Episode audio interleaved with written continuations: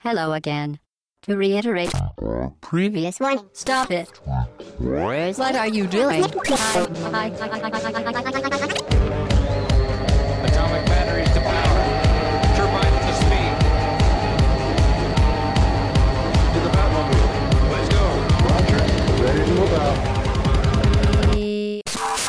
Au backageroute.fr, le podcast session 120. Bonjour à toutes et à tous, euh, c'est Futch au micro aujourd'hui et aujourd'hui c'est un podcast thématique. On retrouve Hobbs, Salut Fetch, salut tout le monde. salut à toi, et on retrouve l'excellent Alphonse qui est là pour les thématiques. Salut Fudge, salut tout le monde. Et on a un invité de marque, parce que qui dit thématique dit invité. On a Arthur Prudent aujourd'hui du studio Amplitude. Hello. Bonjour à toi Arthur. Bonjour. Donc, L'interview commence Voilà, un peu en c'est-. C'est le matin. Ah non, c'est pas le matin. Tiens, non, c'est pas le matin. Non, on n'est pas le matin. D'habitude, On on vous- dit pas quand on est, mais on n'est pas le matin.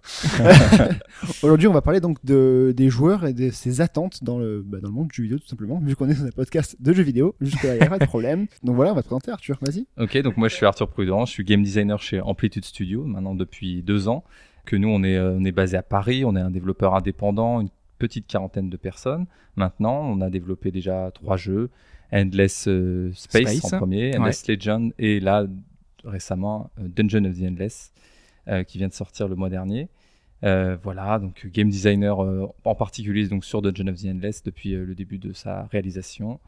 Et, et c'est vrai que chez Amplitude, dans l'ADN de notre studio, on a vraiment eu envie dès le départ de faire rentrer le joueur dans le processus de création le plus tôt possible euh, avec l'early access. On a, on a commencé à le faire avant même que Steam l'appelle comme ça, avec Endless Space. C'est- dès le D'ailleurs, c'est un des premiers Ouais, euh, qui, voilà, qui a proposé ce système-là. hein. on Ouais, était ouais. le premier, on n'était pas encore écrit euh, Early early access access, dessus, Ça a été mais rajouté après. voilà, euh, et ça a très bien marché pour nous, pour Endless Space, euh, ce- cette relation avec les joueurs. Donc on a continué, notre communauté a grandi et euh, on continue à faire les jeux comme ça avec eux et ça nous plaît vraiment de travailler comme ça. Et ça fait combien de temps, du coup, tu es dans le, dans le, le milieu? Alors moi c'est assez récent. Euh, avant de ça j'ai fait des petites boîtes euh, très rapidement, des stages, des, des petits, euh, des petits boulots. Et euh, là c'est mon premier, on va dire, gros job euh, chez Amplitude. Et c'est vrai que ça, ça peut être intéressant quand même de préciser par rapport à la suite, euh, je pense, du podcast, que j'ai pas eu l'occasion encore de, de créer, de vraiment créer sous la contrainte d'un éditeur externe. Euh, donc j'ai pas eu euh, forcément euh, les difficultés que ont pu rencontrer d'autres personnes. Mais nous, ça va nous intéresser aussi d'avoir ce point de vue-là d'un d'un exemple concret euh, bah, qui marche euh, avec cette relation euh, finalement avec le joueur, euh, voir comment est-ce qu'ils ont pu influencer le développement et notamment le point de vue d'un game designer parce que c'est lui qui façonne normalement toutes les mécaniques, euh, essayer de voir euh, le gameplay comment ça va fonctionner. Donc voir vraiment si les joueurs ont eu une influence sur euh, sur ton travail euh, tout simplement. Ah oui, ils en ont eu une. et euh, ouais, ça sera l'occasion d'en discuter. C'est vrai Ouais. qu'il y a quand même une part du boulot qui est, qui est toujours le même. Il faut pas. euh, je- J'en parlerai tout à l'heure parce que de toute façon, à la base de la création, enfin à la base du métier de game designer, il y a cette notion de prendre les idées de tout le monde pour faire un jeu. Et là, c'est juste un peu plus de monde, quoi. C'est peut-être des milliers de joueurs en plus quoi, à prendre en compte. Un tout petit peu plus. Ah C'est voilà, c'est c'est quoi. C'est 80 000, hein, quelque chose comme ça, 100 000 À peu près, oui, effectivement, sur, pour nos on early access. Ce qui est quand même pas mal. Donc, Ouais, euh, Effectivement. On est sur des gros volumes, ouais, effectivement. On s'était posé la question euh, lors de l'élaboration de ce podcast euh, de la création d'un jeu. On s'était dit que la création d'un jeu était finalement, et aujourd'hui plus que jamais, notre invité nous le confirmera, que la création d'un jeu, bah, c'est le point de rencontre entre des joueurs d'un côté, une communauté de joueurs, et puis bah, de l'autre côté de la barrière, ses chers développeurs et ses éditeurs, et ses éditeurs pardon, et que bah, c'est de ces interactions que naissait au fond euh, le jeu final auquel on jouera. Euh, Là-dessus, on va, à l'occasion de ce podcast, s'interroger sur la nature des relations que peuvent entretenir euh, d'un côté le public, nous les joueurs, et de l'autre, bah, les développeurs et les éditeurs notamment. On aborde le sujet à grands traits, on verra, on va s'adapter au fil du podcast, je pense, euh, sous l'angle d'abord des euh, tout ce qui est convergent entre les, les parties, quand tout se passe bien, quand euh, c'est des petits oiseaux cuits-cuits, Euh, quand tout est rose, quand les développeurs et les éditeurs arrivent à travailler, peut-être pas à travailler main dans la main, mais à bien, à bien saisir les attentes des joueurs, et puis on revient Ce un qui ne veut peu pas sur, dire forcément d'ailleurs, on le verra que ce soit positif ou négatif. hein. À chaque Non, fois, non, on dit convergence et, et, et divergence, c'est le côté où on a les mêmes idées, où on a le même point de vue, et après, est-ce que qu'est-ce que ça donne au final Finalement, On oui. s'interrogera là-dessus. Quel, hein. quel sera le résultat Voilà. bon, maintenant, je vous propose donc de, bah, de rentrer dans le vif du sujet et de commencer, comme on a dit, par les convergences entre bah, les joueurs et les développeurs.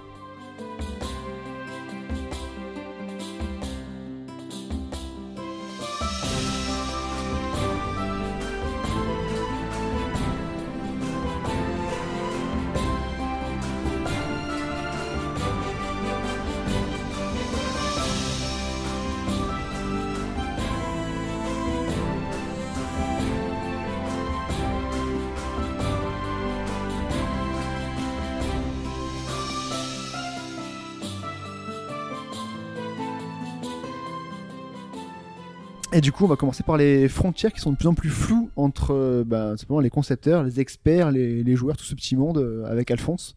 C'est Ouais. une relation qui a beaucoup bougé. Hein. Ouais. C'est une relation qui a beaucoup Ça bougé. Euh, le boom, on pourrait, bon, de, de- de- dans tous les secteurs d'activité, mais c'est vrai dans le jeu vidéo, le, le- le boom du rapprochement entre d'un côté les professionnels, donc les gens du métier, les producteurs, les éditeurs, et de l'autre côté le joueur, c'est vraiment les années 2000 avec euh, des facilités d'interaction, notamment avec Internet, avec euh, l'émergence de forums, avec l'émergence d'outils de co-création, avec YouTube qui permet à tout à chacun euh, de donner son avis. On a vu euh, dans ces frontières encore plus té- ténues, pardon, il faudrait aussi inclure les testeurs. Donc on a vu des gens du gros public euh, acquérir une certaine notoriété, devenir eux-mêmes des testeurs. On voit aussi parfois des gens du monde du, de la critique ou du commentaire du jeu vidéo intégrer eux-mêmes les studios. Ouais, bah, il y enfin, il y a même des exemples. Hein. Ouais. Enfin, si on prend un exemple français, on a bah, Julien, Julien Pirou qui est sur euh, donc sur No Life, qui euh, lui euh, faisait du journalisme. hein, il a bossé sur IG Mag, euh, il a beaucoup travaillé dans ce milieu-là et qui finalement aujourd'hui est chez Ubisoft. Il a bossé sur le dernier Heroes of Might and Magic, enfin le dernier, c'est l'avant-dernier, c'est le 6. Euh, il avait pu bosser comme level designer parce qu'il avait fait aussi à côté quand même, parce que c'est un peu comme nous, on a tous nos passe-temps, nos loisirs, on joue beaucoup à nos jeux vidéo. Bah lui, il bossait sur, enfin, il s'amusait à faire des maps sur Heroes, et donc de fil en aiguille, il a pu être approché par Ubisoft. Il y a d'autres exemples de la sphère beaucoup plus indé, parce qu'on est dans un monde où le, faire un jeu vidéo c'est de plus en plus facile. Euh, on sait que tout le monde peut s'y mettre, vraiment n'importe qui.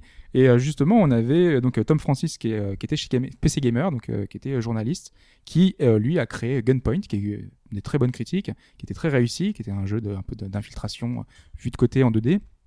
Et ce jeu-là a très bien marché. Et donc, ça montre que n'importe qui aujourd'hui peut devenir un peu. euh, On peut franchir la barrière. voilà, voilà, la liaison est de plus en plus tenue dans, dans, dans, dans ce monde-là, on va dire, même si les frontières sont quand même dessinées et on va pouvoir les voir au fur et à mesure. hein. Les développeurs qui, entre guillemets, sélectionnent des gens du, du, de l'autre côté de la barrière, ils les prennent pas comme ça par hasard.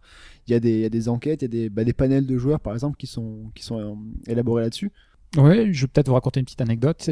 Alors, euh, je fais mon coming out. J'ai fait partie d'un panel. Je venais d'arriver sur Paris. Euh, J'avais pas trop de sous. Je finissais ma période d'étudiant et je connaissais quelqu'un qui me permettait d'accéder à des panels en tout genre pour tester. euh. Alors, ça allait, ça allait pas jusqu'au euh, jusqu'au test dermato. euh, vous savez. Que ça consiste en quoi un Au panel médoc, euh, cobaye humain et ainsi de suite. Parce que ça existe aussi. Oui, ça existe Et aussi. là, oui. c'était spécifiquement, c'est dans le jeu vidéo pour un, un, un- un éditeur américain bien connu.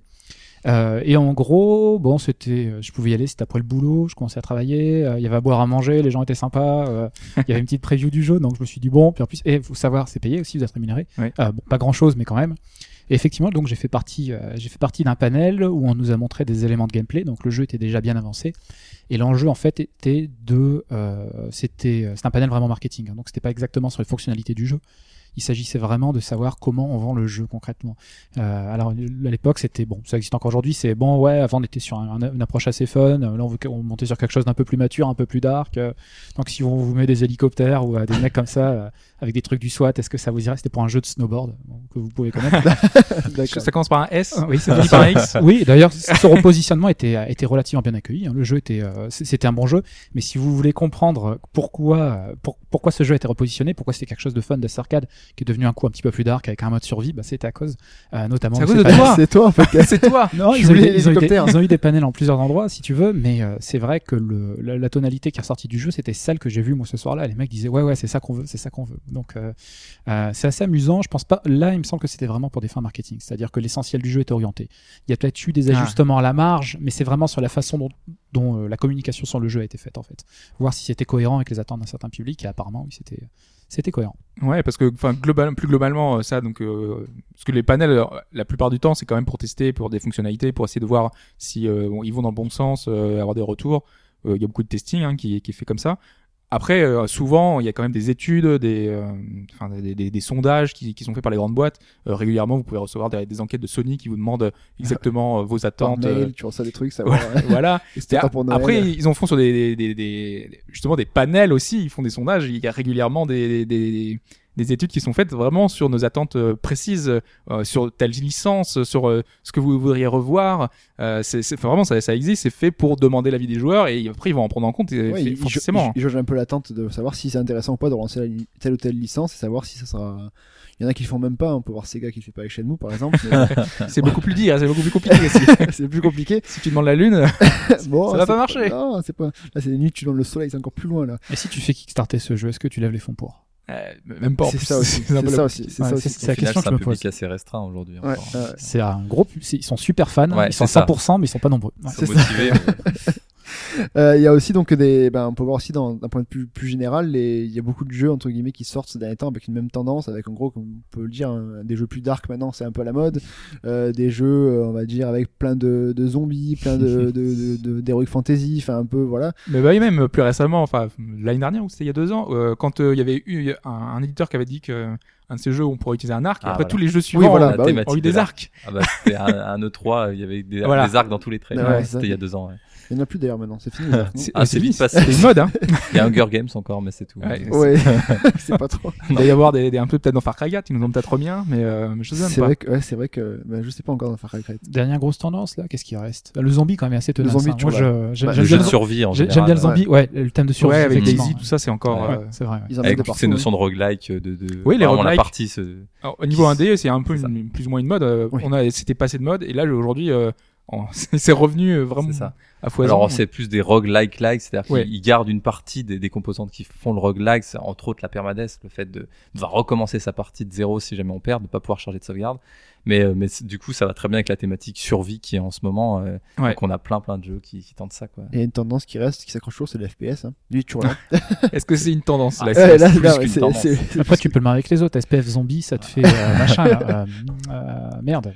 Euh, Euh, quel Dead- jeu tu penses Ah oui, Plants vs Zombies Dead- en- Dead Bidule. Euh, Ah non, euh, Dead Island Non, merde. Ouais, FPS, Euh, zombie, ça FPS fait ça. hyper, hyper nerveux avec des zombies et des monstres partout là. Euh, Left 4 Dead PS Ouais, bah Left voilà. 4 quand même, oui, ok. ouais. Ah, mais ça, C'est ça plus loin. date quand même y a Ça remonte. Bon, le premier, il doit croire quoi Il doit avoir 4-5 ans peut-être, non Ouais, mais il y a eu un deuxième entre temps. Oui, je deux, sais ouais. aussi. ouais. J'ai- j'ai- J'aime bien donc. euh, Autre, autre outil aussi que les développeurs peuvent avoir pour, euh, pour savoir ce que les joueurs attendent, il y a le tracking in-game, donc c'est un peu plus euh, technique ça non, euh, Alphonse? D'ailleurs, Ouais, Avant une, le euh, tracking in-game, il y a quand même, euh, enfin, dans le genre qui rejoint les études, euh, enfin Nintendo qui nous demande pourquoi est-ce qu'on a fait cet achat-là, Ouais. et après ils Oui. essayent de- d'étudier euh, ce, nos, nos- Ça, c'est a posteriori, mais en ça. général. Oui, parce qu'on est dans le truc a posteriori. euh, C'est vrai. Dans le. Et, et pour les tendances aussi, quand on commence à créer un jeu, euh, le benchmark, le fait d'analyser ce qui se fait dans la concurrence, ce qui se vend, ce que les joueurs demandent, même s'ils n'ont pas toujours raison, mais en tout cas, c'est quelque chose qu'il faut, il faut passer par cette étape-là. C'est obligé, même si tu veux faire un jeu très original, il y a un moment où Mais- si tu sais pas ce qui se fait, et bah tu, tu sais pas ce qui est original déjà. Parce que vous pensez réellement que le, le questionnaire que Nintendo euh, te donne en enregistrant un jeu, il- il- ça, ça leur Non, sert vraiment Ouais. Ouais, c'est Ouais. hein. Mais c'est toujours la même question. Enfin, c'est...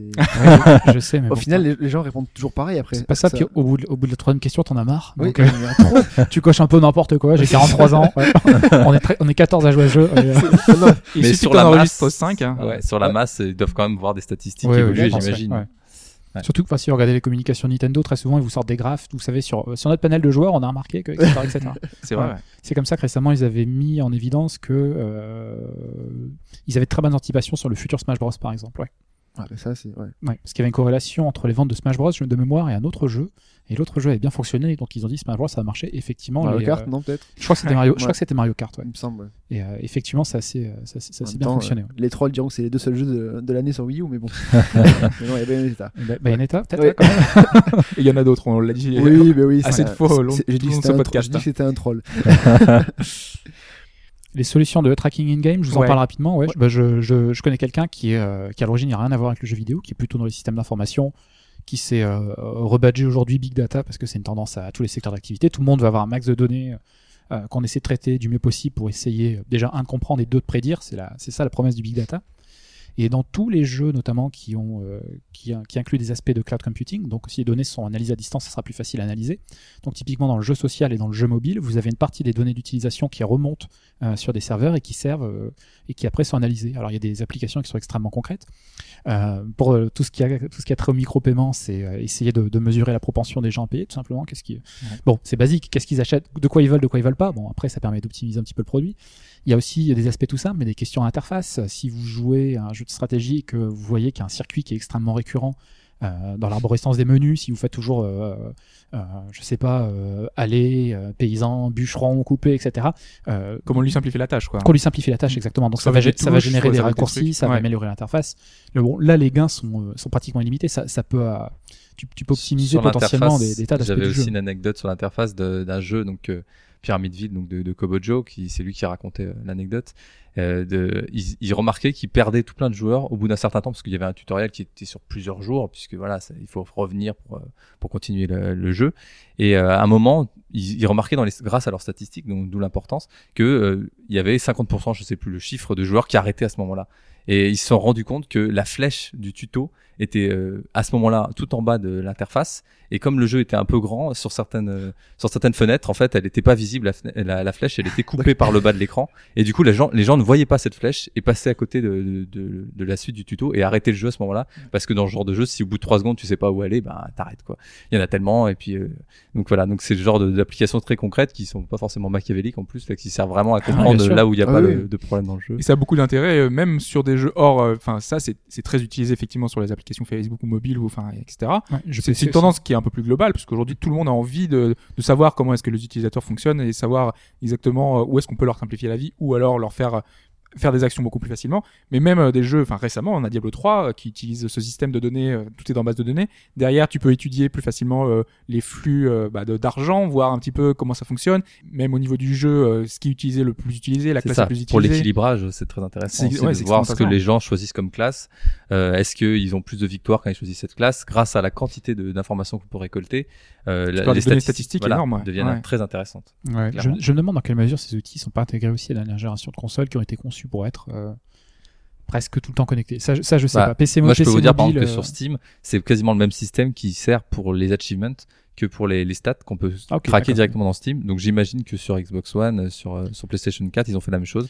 Ils ont prévu ça. euh, les le développeurs ont accès à ces données dans ce configuration. Euh, alors c'est le développeur qui décide, en tout cas sur Steam, qui décide quelles statistiques il veut euh, rapatrier au niveau de. Et Steam est gentil, ne vous embête pas avec ça Ah, au contraire, c'est c'est un outil qu'il a mis en place. euh, encore une fois, ça fait partie de l'achievement. C'est on calcule les achievements des joueurs de cette manière-là, et puis on peut aller chercher après les, les données. euh. Ouais, parce qu'ils sont, ils sont très sympas parce que sur les plateformes mobiles notamment, il y a un gros enjeu, c'est à qui appartiennent les données. Ah oui. Oui, c'est vrai. Est-ce qu'elles ac- est-ce qu'elles euh, est-ce qu'elles appartiennent aux développeurs de la plateforme, à Google ou à, à Apple typiquement, ou est-ce qu'au contraire euh, elles sont redistribuées de façon relativement euh, juste euh, aux développeurs C'est un énorme enjeu. Quand En tout cas, c'est un super intérêt, notamment dans Dungeon of the Endless. Tu peux savoir euh, si euh, des gens abandonnent au bout de la première partie, s'ils ont terminé le jeu. Enfin, il y a plein de, de, de vraiment de, de choses à tirer, de, de leçons à tirer. Donc ça permet d'améliorer la qualité du jeu, Ouais. mais c'est vrai que ça a bien sûr des travers parce que euh, on va regarder les moyennes, on va regarder Mhm. ce que la masse fait, mais du coup peut-être qu'il y a une certaine partie des joueurs qui vont aimer quelque chose qui va pas statistiquement ressortir, et ben, on va l'enlever du jeu alors que c'était peut-être le cœur de notre jeu pour ces fans-là, et du coup on va peut-être le, dans le, le 2 ne pas le faire. Alors Mm. donc c'est vrai que c'est aussi ce problématique de normaliser un peu trop. euh, les jeux qu'on fait parce qu'on on, on regarde que les, les C'est un truc en plus qu'on critique souvent parce qu'on dit que les- tous les éditeurs fonctionnent par statistiques, ils ont des, des données brutes et ils les adaptent Ouais. en fonction des, Ça, des gens, quoi. Ça, c'est peut-être, enfin, c'est même dans une autre industrie comme la musique, c'était vu à l'époque où il y avait les, des morceaux de faire pas plus que 3 minutes parce que sinon c'était pas, pas audible pour un, pour un, pour un auditeur et qu'en gros ça passait pas en radio non Ouais, plus. voilà, c'est pas en radio. Et que après, bah, Hendrix est arrivé après, il a mis des morceaux plus longs, etc., comme Led Zeppelin etc., aussi. Mais c'est vrai que maintenant, c'est pareil, c'est des formats aussi, c'est formaté pour des standards et que, comme dans, maintenant dans le jeu vidéo, c'est pareil aussi. C'est malheureusement, euh, ils prennent la majorité des, enfin, la, la moyenne haute entre guillemets. Pour, Mais nous euh, là, enfin, ça allait dans un, app- un applicatif euh, posi- enfin positif. Oui, c'est oui, écouter les joueurs a- avant tout Il y a un déjà. potentiel d'optimisation qui est fantastique. Voilà. Après, il y a l'un des biais que- qu'on voit dans tous les secteurs, c'est euh, la qualité des données que tu vas récolter, ça va dépendre de où tu regardes. Ouais. Et euh, il suffit que les indicateurs soient mal branlés pour que tu n'arrives pas à mesurer ce qui t'intéresse finalement. C'est le paradoxe, il est connu, hein, du type qui a perdu ses clés. Comme il a perdu ses clés, il va regarder près du lampadaire parce que c'est là où il voit. Mais euh, Ariane, vous connaissez pas cette anecdote? Non, non. Bon, c'est l'anecdote du fou qui a perdu ses clés. Euh, il se promène dans la rue, il se rend compte qu'il a perdu ses clés. Il fait nuit. Il y a un lampadaire, du coup, il va regarder ses clés auprès du lampadaire parce que c'est là qu'il peut le voir. Mais qu- qu'est-ce qui dit que les clés sont près du lampadaire? Ça n'a aucun sens. Ouais. C'est juste, Ah oui. il va juste regarder là où c'est visible, mais euh, Mm. Ah oui, il y a un Pas- gros pas- travail de, de réflexion et c'est pour ça qu'on parle de plus en plus de le faire en amont. C'est-à-dire qu'au Oui, moment où, en même temps qu'on fait le game design, de dire, ah là, là, ça sera intéressant de savoir ce que le joueur fera à ce moment-là. Que là, il, y aura, il a un choix, qu'est-ce qu'il fait? Et c'est vrai que maintenant, on commence à, à l'envisager vraiment comme un outil euh, à utiliser dans quasiment toutes les situations. Et donc, et après, voilà, il y a la problématique, c'est une fois qu'on a trop de données, ça devient euh, impossible à analyser. Et donc, il faut aussi choisir les bonnes données. Ça, c'est tout, euh, toutes Ouais. les problématiques. Parce que même euh, récemment, on a eu, enfin, toutes les études sur le jeu vidéo qui nous expliquent que certaines, euh, enfin, la tranche de population qui joue aux jeux vidéo est 25-40 ans, que 50% de la population de- qui joue, ce sont des femmes. C'est extrêmement complexe parce qu'il faut prendre une base qui soit vraiment, enfin, aujourd'hui dans, les- dans ces études-là, tu joues au solitaire, directement, tu es jugé comme joueur c'est pas faux non plus, mais c'est pour ça qu'il faut tirer des conclusions euh, qui sont. Là, le biais de cette étude, par difficile. exemple, c'est que pour des questions euh, de, de, de droit, je ne sais pas comment on peut dire ça, mais ils pouvaient pas interroger des personnes de moins de 10 ans. En plus, Alors du coup, forcément, la moyenne s'est envolée puisqu'il y a énormément de joueurs de moins de 10 ans, euh, encore plus maintenant. Donc forcément, c'est une des explications pour lesquelles la moyenne est aussi élevée. Et puis voilà, si on partage pas euh, les les gens euh, qui jouent ce qu'on appelle les hardcore gamers et puis les casual gamers, forcément, si on les commence pas à analyser un peu ces à faire des catégorisations, il faut les faire parce que sinon les chiffres n'ont aucun sens. c'est pour ça que ces chiffres-là, c'est ça, c'est la difficulté aussi de les. On a, t'auras beau avoir des stats et des ce que veulent entre guillemets les gens précisément ou sur l'étude de ton public. Derrière, si t'arrives pas enfin vraiment à les analyser correctement, derrière, ça vaudra pas beaucoup. Tu en parlais justement des catégorisations euh, qu'il faut être faites. Nous, on a essayé d'en faire lorsque le joueur est inclus dans le processus de, de création. C'est là un peu où on voulait aller parce que justement, quand un joueur veut quelque chose, ce qui est intéressant de voir, c'est quand on l'implique dans, dans un jeu, quand on, quand un éditeur, quand un développeur lui propose de, de faire quelque chose ou il ne propose pas d'ailleurs, puisque dans la catégorisation, on a justement un cas où, euh, bah, au départ, c'était pas prévu, quoi. C'est le, bah, le cas du ceux qui créent du, du contenu pour le jeu. Donc ça, ça on a vu avec, euh, avec Dark Souls par exemple. euh, Ouais, alors ça c'était vraiment quelque chose de, de très défini, parce que c'est Oui. vraiment un exemple typique où euh, donc euh, Namco Bandai propose aux joueurs de leur créer un design d'armure qui sera intégré au jeu final. Donc là c'est une implication assez banale bateau où euh, on te mais propose. ça fait toujours plaisir de se Bah, ça fait concerné plaisir, quoi. forcément, Tu oui, dis, ça euh, implique le joueur. voilà, ouais, simplement. tu, tu es au milieu de la, la- tu te sens impliqué et vraiment tu dis là c'est mon armure je suis dedans c'est cool quoi c'est vraiment un, un plus il y a aussi donc les joueurs qui ont qui ont influencé le développement euh, avec des choix Alors là, ça va être simplement. enfin, ça, ça c'est plutôt pour le marketing. C'est plutôt marketing. C'est, euh, on te dit, euh, tu, tu vas donner un nom pour. euh, là, par exemple, c'est Evolve.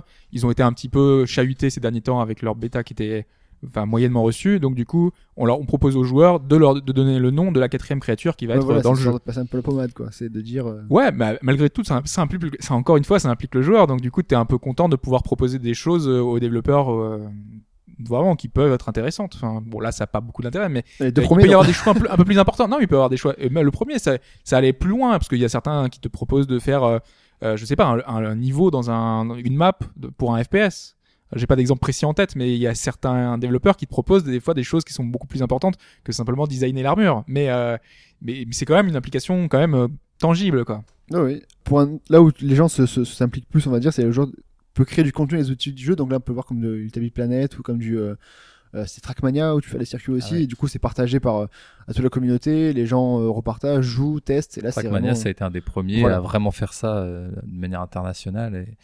Et, et voilà, ils ont été rachetés Ubi- par Ubisoft certainement pour ce savoir-faire là. Ouais, c'est possible aussi. Donc euh, là, c'est euh, là, ça laisse libre et c'est vachement bien réussi quand même euh, ce qu'ils peuvent faire sur Ouais, c'est sur, un- les, sur les jeux. C'est un, enjeu important, ce qu'on appelle le modèle IKEA, c'est-à-dire tu fais faire par le client quelque chose que tu faisais faire par toi auparavant. Avant, ah, c'est vrai, c'était théorisé si tu veux. C'est un, et, et puis là c'est parfait parce que ça sert, ça augmente le, la valeur de plaisir du joueur, ça augmente le contenu, ça crée des liens entre les joueurs, tu fais des communautés. Enfin, c'est le potentiel est fantastique. Même si, enfin, si, moi je tu réussis, si tu réussis ça, Il y, a, y deux catégories dans, dans ce côté-là, parce qu'il y a ceux qui ont un peu, on, on se doute que c'est un peu de la flemmardise, où c'est le fait, on te fait générer des niveaux, euh, et il y a des jeux où tu vois que c'est plus poussé, où c'est, on veut te laisser une liberté totale. Ouais, Minecraft, par exemple, ouais. euh, c'est, euh, Ouais. tu- on te propose des outils et tu fais ce que tu ça. veux, mais euh, derrière, tu sens que c'est pas juste la promesse, euh, nous on n'a pas envie de vous faire les niveaux, non, et bien sûr, euh, bien sûr. Voilà. on est- faut jamais le dire comme ça. Ah oui, c'est ça. vrai vrai que c'est- un peu, une si manière de comme formuler. ça, Ouais, ouais. Il y a Landmark aussi de d'EverQuest Online qui, Oui, qui va ça. vraiment proposer aux joueurs de, de créer des niveaux qui vont ensuite, ils ont promis de les intégrer dans le jeu ensuite derrière. Je sais pas exactement comment, à Ouais. quel point ça va être fait. Est-ce que vraiment une bonne partie du monde va être créée par les joueurs Je pense qu'ils attendent un peu de voir aussi les résultats. Si ça ressemble à rien, euh, ils problème, feront ouais. peut-être un peu des passes dessus, quoi. On sait, on sait à quoi vont ressembler les bâtiments assez rapidement. Les premiers, ouais, ouais, là. Voilà, hein. on l'a vu dans Big Planet et dernièrement aussi, il y a des, il y a des trucs assez sympas qui se mettent. Mais après, t'as des, euh, après t'as des, des jeux, enfin pour Nintendo et Mario Maker qui font, qui sont basés uniquement là-dessus, qui proposent rien d'autre. C'est en gros, on te file tous les kits pour construire ton niveau. Euh, Il y aura des niveaux prédéfinis, hein. Oui, voilà, mais bon, ça sera limite accessoire par rapport à, à un vrai Mario et du coup, ben, c'est preuve que ça, c'est un truc qui a, il fonctionne. y a quoi. Sparks aussi, de- le jeu de Microsoft sur Xbox One, Ouais. Qui est vraiment orienté euh, sur la création de jeux, mais ça va au-delà de la création du niveau. C'est qu'on peut carrément programmer le jeu euh, à partir des éléments qui sont dans le jeu. Et il y a carrément un, un- un script, un langage de script à l'intérieur du, du jeu. C'est assez fou. hein. En plus, avec une manette, ça va être quelque chose à mon avis à coder. Euh, J'ai pas encore pas essayé, mais je vais, je vais le faire justement la semaine prochaine. J'ai un test euh, chez Microsoft, on va voir ça. Mais c'est, ouais, on sent qu'il y a vraiment une, une envie, bah, un peu depuis Minecraft quand même, parce qu'il y y a quand même cette envie de, de donner un bac à sable au joueur hein, très, le plus puissant possible, quoi. Alors il y a eu des- d'ailleurs des résultats très probants sur, enfin sur Sparks. Je sais pas si t'as vu, il y a une espèce de fable like qui a été fait. L'univers s'y prête bien parce qu'ils sont assez proches visuellement. ça, ouais. Il y a ce côté un peu coloré, cartoon, euh, ouais. Ouais, effectivement. Mais, j'ai vu que des quelques créations qui sont déjà très sympas. euh, Ouais, on peut faire des choses extraordinaires. C'est vrai. Et c'est vrai que les outils de base permettent de faire sans script des, des, des platformers, des jeux d'aventure. Et après, les gens qui s'y connaissent un Oui, peu, on peut très aller plus loin. peuvent faire vraiment presque tout, quoi. Mais il y avait certains jeux déjà. Enfin, c'était Little Big Planet tout simplement, euh, Ouais. qui déjà. Il y avait des niveaux qui étaient fantastiques. hein, Ouais. T'avais une simu d'hélicoptère aussi, je crois. Avaient, ils avaient Oui, comme de ça, tout, y du kart avant, avant, le, avant, le, avant le Little Big Planet karting. Ah, Donc peut-être inspiré, justement. Ouais, il y a ça aussi, mais c'est, c'est, enfin, vraiment la liberté qui te permet d'avoir, c'est assez impressionnant. Après, le, le, fait de modifier un, un jeu, beaucoup de gens le faisaient déjà sur, euh, sur PC à l'époque, avec les, les modes. hein. Là, c'est, y a des modes fabuleux qui existent pour énormément de jeux, et là, c'est, Bah, les modes, les, enfin les jeux les plus modés, on va dire, c'est depuis longtemps les Elder Scrolls. ouais, voilà. Euh, Skyrim, euh, il y en a euh, des, des centaines et des centaines qui sont qui permettent de faire un peu vraiment tout, de, de remodeler certaines régions, de, de nouvelles quêtes, de changer ton personnage, de changer la vue, de changer les couleurs, de rajouter, de changer un dragon par un Nyan 4. Enfin voilà, les possibilités sont infinies. Avec la petite musique en plus en fond. dès qu'il passe, dès qu'il Non, mais apparaît. c'est fou. euh, Et ça, en termes de développement, c'est énorme aussi de prévoir euh, que le joueur puisse se brancher sur n'importe quelle partie du jeu. C'est c'est assez énorme techniquement. Et ils le font vraiment parce qu'ils savent que c'est ce qui a lancé euh, le premier. euh, ou le deuxième, pardon. Je, Deuxième, sais, ouais. je sais plus, c'est le deuxième Le ouais, qui, a, Daggerfall. qui a été énormément modé euh, dès le départ. Et, euh, et ils savent que c'est voilà, ça fait partie de la recette du succès. Ouais, et... puis, ouais, ça fait vendre des jeux, quoi, parce que les gens vont acheter, attendre, le, le, le mode terminé, et puis se font le jeu avec euh, un mode magnifique, quoi. Ouais, Donc, ouais. Mais c'est pas les seuls. Hein. Après, on a vu récemment, mais- on propose de plus en plus d'outils. Divinity le fait très bien. Et on a vu des modes, euh, une espèce de Diablo-like. Enfin, ils, ils essayent de faire des choses Bah, chacun. GTA 4 aussi, ce qu'ils avaient fait, euh, voilà, c'est où, c'est, Ouais, GTA 4, ouais, ouais, c'est à, à ce point-là aussi, c'était aussi impressionnant. c'était, c'était magnifique. Voilà, hein, puis on a les, les, les- aussi les logiciels comme Steam qui, euh, qui mettent en place les, les, stores qui permettent même de, de ramener tous ces modes très facilement dans le jeu avec le, le workshop. Voilà. je- ouais, c'est Steam qui, qui permet euh, de télécharger en un clic un, un mode pour C'est un jeu. vraiment pratique, d'ailleurs, ça, C'est hein. Très très pratique. Et du coup, les joueurs, euh, bah, sur Dungeon par exemple, euh, Dungeon Endless, Il y a déjà des modes d'ailleurs. euh alors nous, on a, euh, la compatibilité avec euh, le workshop, workshop. c'est quand même pas simple à intégrer, euh, Ouais. pour un petit projet comme nous. Euh, donc ça demande des ressources. Mais euh, par contre, on peut modder le jeu. Il y a toute une partie des fichiers de configuration qui sont accessibles facilement et on peut le modifier. Et euh, c'est vrai que les joueurs sont vraiment en demande. Alors on se rend pas toujours compte euh, quelle quantité de personnes vont être prêts à créer parce que il y a beaucoup de gens qui attendent les modes, mais pas. Enfin, il faut trouver les gens pour les faire aussi. Mais dès qu'on a, comme nous dans notre cas, une communauté assez active qui s'intéresse vraiment aux mécaniques de jeu, qui font des retours très constructifs, on sait que derrière ils vont être prêts à faire des modes et, et c'est le cas sur Endless Space et Endless Legends ça commence aussi. Parce que c'est accessible excessivement, euh, excessivement facilement sur Steam. En faisant un Shift Tab, on a vraiment accès à tout. Moi, je sais que je l'utilisais très peu au départ, mais maintenant, enfin, pour avoir une astuce, pour voir un, un guide, pour voir euh, si on dans un Football Manager, par exemple, tu fais un Shift Tab, tu récupères la tactique que tu veux, des joueurs en plus maintenant, des bases de données.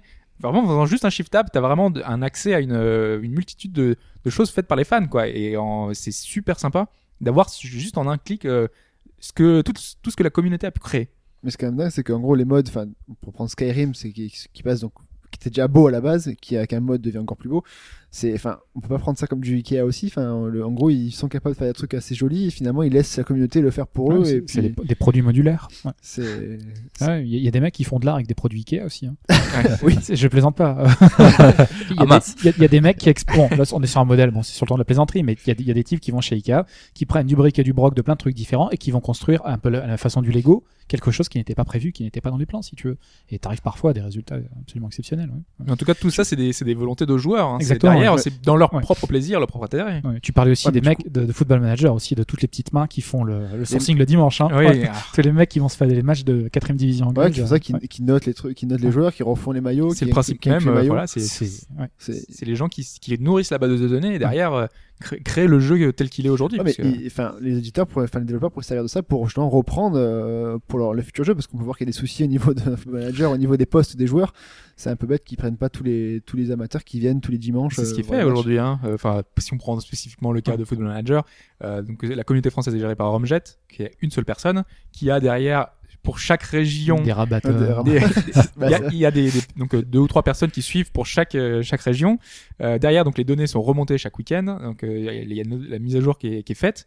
Et à la fin, ils font une espèce de, de, de fusion de tout de tout ça. Et elle est envoyée euh, donc derrière euh, donc euh, à ICI, à Sports, Sports Interactive, qui va euh, gérer la base de données française. Sauf que c'est super compliqué à gérer parce que tu as des données de tout le monde qui viennent. Il faut uniformiser toutes les notes de tous les de tous les joueurs. Donc c'est super. euh, c'est pas simple parce qu'en plus il faut uniform- uniformiser au niveau de la France, mais aussi au niveau euh, Oui, européen bah oui. parce que tu peux avoir euh, la vision qu'un joueur est super fort en France, mais il est super mauvais à l'étranger. c'est super dur quoi. Et c'est pour ça que quand on veut unifier les, les- tous les, les, les, les attentes des joueurs, c'est super compliqué. C'est pas c'est pas simplement dire ah bah si lui il propose ça, l'autre il propose ça et on l'applique. c'est beaucoup plus complexe que, que ça. Et enfin, dernière catégorie de, de, de, de joueurs in- inclus dans le processus, il y a les, les fameux bêta-testeurs, en fait, ça les, les Ouais. tests, ou, enfin, c'est plus du, y a, c'est plus vraiment le bêta-test, mais ceux qui, ceux qui font du test tout simplement de, du jeu, en fait. euh, du reporting euh, qui sont là parce que je- ré- enfin jusqu'à encore récemment ces bêta tests étaient souvent bah, payés euh, les panels euh, c'est oui, ça c'est on fait appel à des joueurs à des qu'on identifie précisément on sait ce qu'ils veulent ce qu'elles quelles sont leurs attentes derrière on a un- précisément euh, un reporting euh, de, de, tout, de, de tout ça Euh, sauf qu'aujourd'hui on fait appel de plus en plus à tout le monde c'est plus de la pub qu'autre chose mais bon les ça sert quand même à faire des tests. etc. Enfin, bah, là, euh, enfin, Evolve récemment, c'est une bêta. euh, Bloodborne, tout ça, ce sont des jeux qui ont, à qui on propose un nombre important de joueurs de. D'ailleurs, c'est en bêta fermée ou, ou ouverte, hein, ouais. suivant ce qu'on, nos attentes précises, parce qu'en général, en fermé, ça va être plus pour faire un stress test, pour voir si le- les serveurs tiennent à charge, euh, si euh, tu, tu récupères des données, si des gens sont bloqués, si c'est trop difficile, si au niveau des mécaniques, euh, si ça tient la route, si derrière euh, ce que t'avais, la petite nouveauté que tu avais rajoutée, est-ce qu'elle marche en, en condition? Parce que peut-être qu'il y a trois, enfin, des, certaines personnes qui ont trouvé ça bien en- dans un panel, mais sur euh, sur À grande 100 échelle, 000 hein, personnes, ouais. ça, ça passe pas. Voilà, c'est c'est difficile à gérer. Et ces personnes-là sont là pour faire gratuitement un reporting de leur, de leur donner leur avis, quoi. Même si d'ailleurs tout le monde aujourd'hui ne fait pas de, ne donne pas son avis. Parce que normalement à la fin d'une bêta, t'es censé te dire, euh, oui. alors j'ai remonté tel Il y a qui sur jouent, la en fait, quantité. voilà. euh, Voilà, sur la quantité, t'as quand même une donnée Ouais. à récupérer. Et ouais. puis comme tu disais, c'est aussi ça, ça sert pas que au reporting, ça, Ouais. ça sert aussi à créer la communauté, à faire parler parce qu'en plus euh, du coup ils vont peut-être faire des vidéos si tu leur les autorises ou justement si tu les autorises pas, c'est peut-être encore mieux pour créer le buzz. C'est vrai. Donc euh, Si c'est tout le vrai monde que dit que c'est bien et que derrière Voilà. t'as- pas de vidéo, tout ça, tu crées une attente. c'est Ouais, ça. non, c'est ça.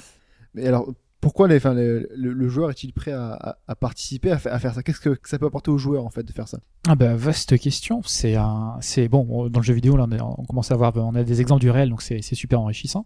Mais c'est une problématique qui traverse en ce moment absolument tous les secteurs d'activité. Tout le monde essaie d'inclure un maximum le client dans un bout de l'activité, dans la distribution, dans la conception des produits, dans l'imagination, dans le service après-vente et ainsi de suite.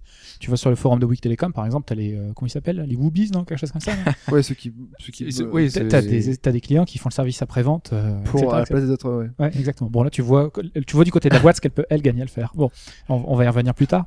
Euh, Il y a beaucoup de travaux universitaires sur le sujet et euh, j'étais tombé à l'occasion de travaux précédents euh, sur une étude d'une certaine Katharina Wittenberg, une danoise, euh, qui, à l'université de Twente, aux Pays-Bas, Ouais. a travaillé sur le sujet. Et euh, donc, elle, elle, c'est une spécialiste du marketing. Voilà. Alors, ce qui est marrant, c'est que le travail il est de super qualité. Euh, J'en avais parlé, etc. J'ai parti autour de moi, les gens me disent ouais, ouais, pas mal. Et après, je regarde, j'essaie de trouver qui c'est cette personne. Je trouvais pas. Finalement, j'ai trouvé c'est un étudiant de licence. C'est quelqu'un qui a fait un papier de recherche de niveau licence aux Pays-Bas. Et le truc, c'est la dynamite, quoi. C'est peut-être le premier papier qui a été publié sur le genre et qui est un petit peu sérieux, euh, avec un panel, avec une méthode scientifique, etc., etc. Et elle, elle est partie de ce qu'on appelle la théorie des usages et des gratifications. Alors, c'est une approche. C'est quoi C'est, c'est- ouais, vous en faites pas. Je c'est un peu abstrait là, comme ça. Alors, c'est une, c'est une théorie, euh, c'est la sociologie. Euh, c'est une théorie qui postule que quand les gens vont vers un média, et alors la question c'est est-ce que le jeu vidéo est un média? Quand les gens vont vers un média, Normalement, euh, c'est, ça relève d'une démarche active et que le choix d'un média, c'est une démarche consciente, qui est volontaire, qui a du sens, qui peut être paradoxale, mais tu as une bonne raison d'aller vers le média. C'est une approche à rebours de l'approche des mass, mé- mass médias, si tu veux, qui sera quelque chose qui te tombe dessus, qui te sera imposé, sur lequel, contre lequel tu ne pourrais rien. Donc ça, c'est une approche euh, sociologique, ça, date à l'origine des années 40, et ça a été utilisé à l'origine pour comprendre pourquoi les gens écoutaient la radio et pourquoi les gens utilisaient cette radio-là et pas celle-là. Voilà. Euh, pourquoi les gens lisent Le Figaro et pas Le Monde, en gros, concrètement. Bon, vous, avez des critères assez évidents, mais parfois c'est un petit peu plus compliqué que ça. Elle a appliqué le modèle, euh, d'enquête qui était utilisé en sociologie à la co-création. C'est-à-dire, elle s'est posé la question, quand les gens vont d'une façon ou d'une autre solliciter auprès de quelqu'un euh, vers lesquels euh, elles ont un intérêt euh, une démarche de co-création, à quel besoin ça répond en fait. Et euh, il se trouve que dans sa démarche, donc elle a repris les interviews et elle a fait émerger des thématiques qui sont les mêmes que dans les médias en fait. Ouais. Ah C'est-à-dire que c'est- c'est globalement, globalement, après il y a des traits qui sont plus forts et des traits qui sont moins forts, mais tu retrouves des fortes similitudes. Et dans les conclusions de l'étude, on apprend notamment cinq considérations qui font que tu as envie de co-créer Euh, Le premier aspect, tout simplement, il est assez fort, c'est la volonté d'apprendre, tout simplement. Quand tu te mets au contact des professionnels, tu vas vouloir euh, acquérir de l'info sur leur projet en cours, euh, tu vas vouloir te mesurer aux experts, tu vas vouloir confronter tes idées, euh, être détrompé. euh, Ou leur apprendre à eux aussi. Si tu Non, penses que tes non. idées sont meilleures, voilà. c'est ça, ça, tu- ça, c'est une autre, une autre euh, On le vit, on le vit euh, au quotidien. Oui, voilà, parce qu'il y a- il y a certainement qui font ça aussi. Bien sûr, et ils ont parfois raison d'ailleurs.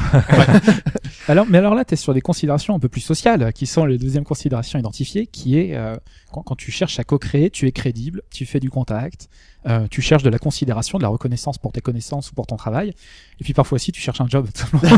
Ouais, Indirectement, c'est On le vit aussi Ouais, très souvent. Ah, vous a proposé de, de, Ah bah de encore travailler euh, la semaine dernière, on a un grand, enfin une personne euh, qui est importante dans notre communauté qui euh, Ah ouais. qui a- en a profité pour dire bon ça fait quelques mois que je vous aide.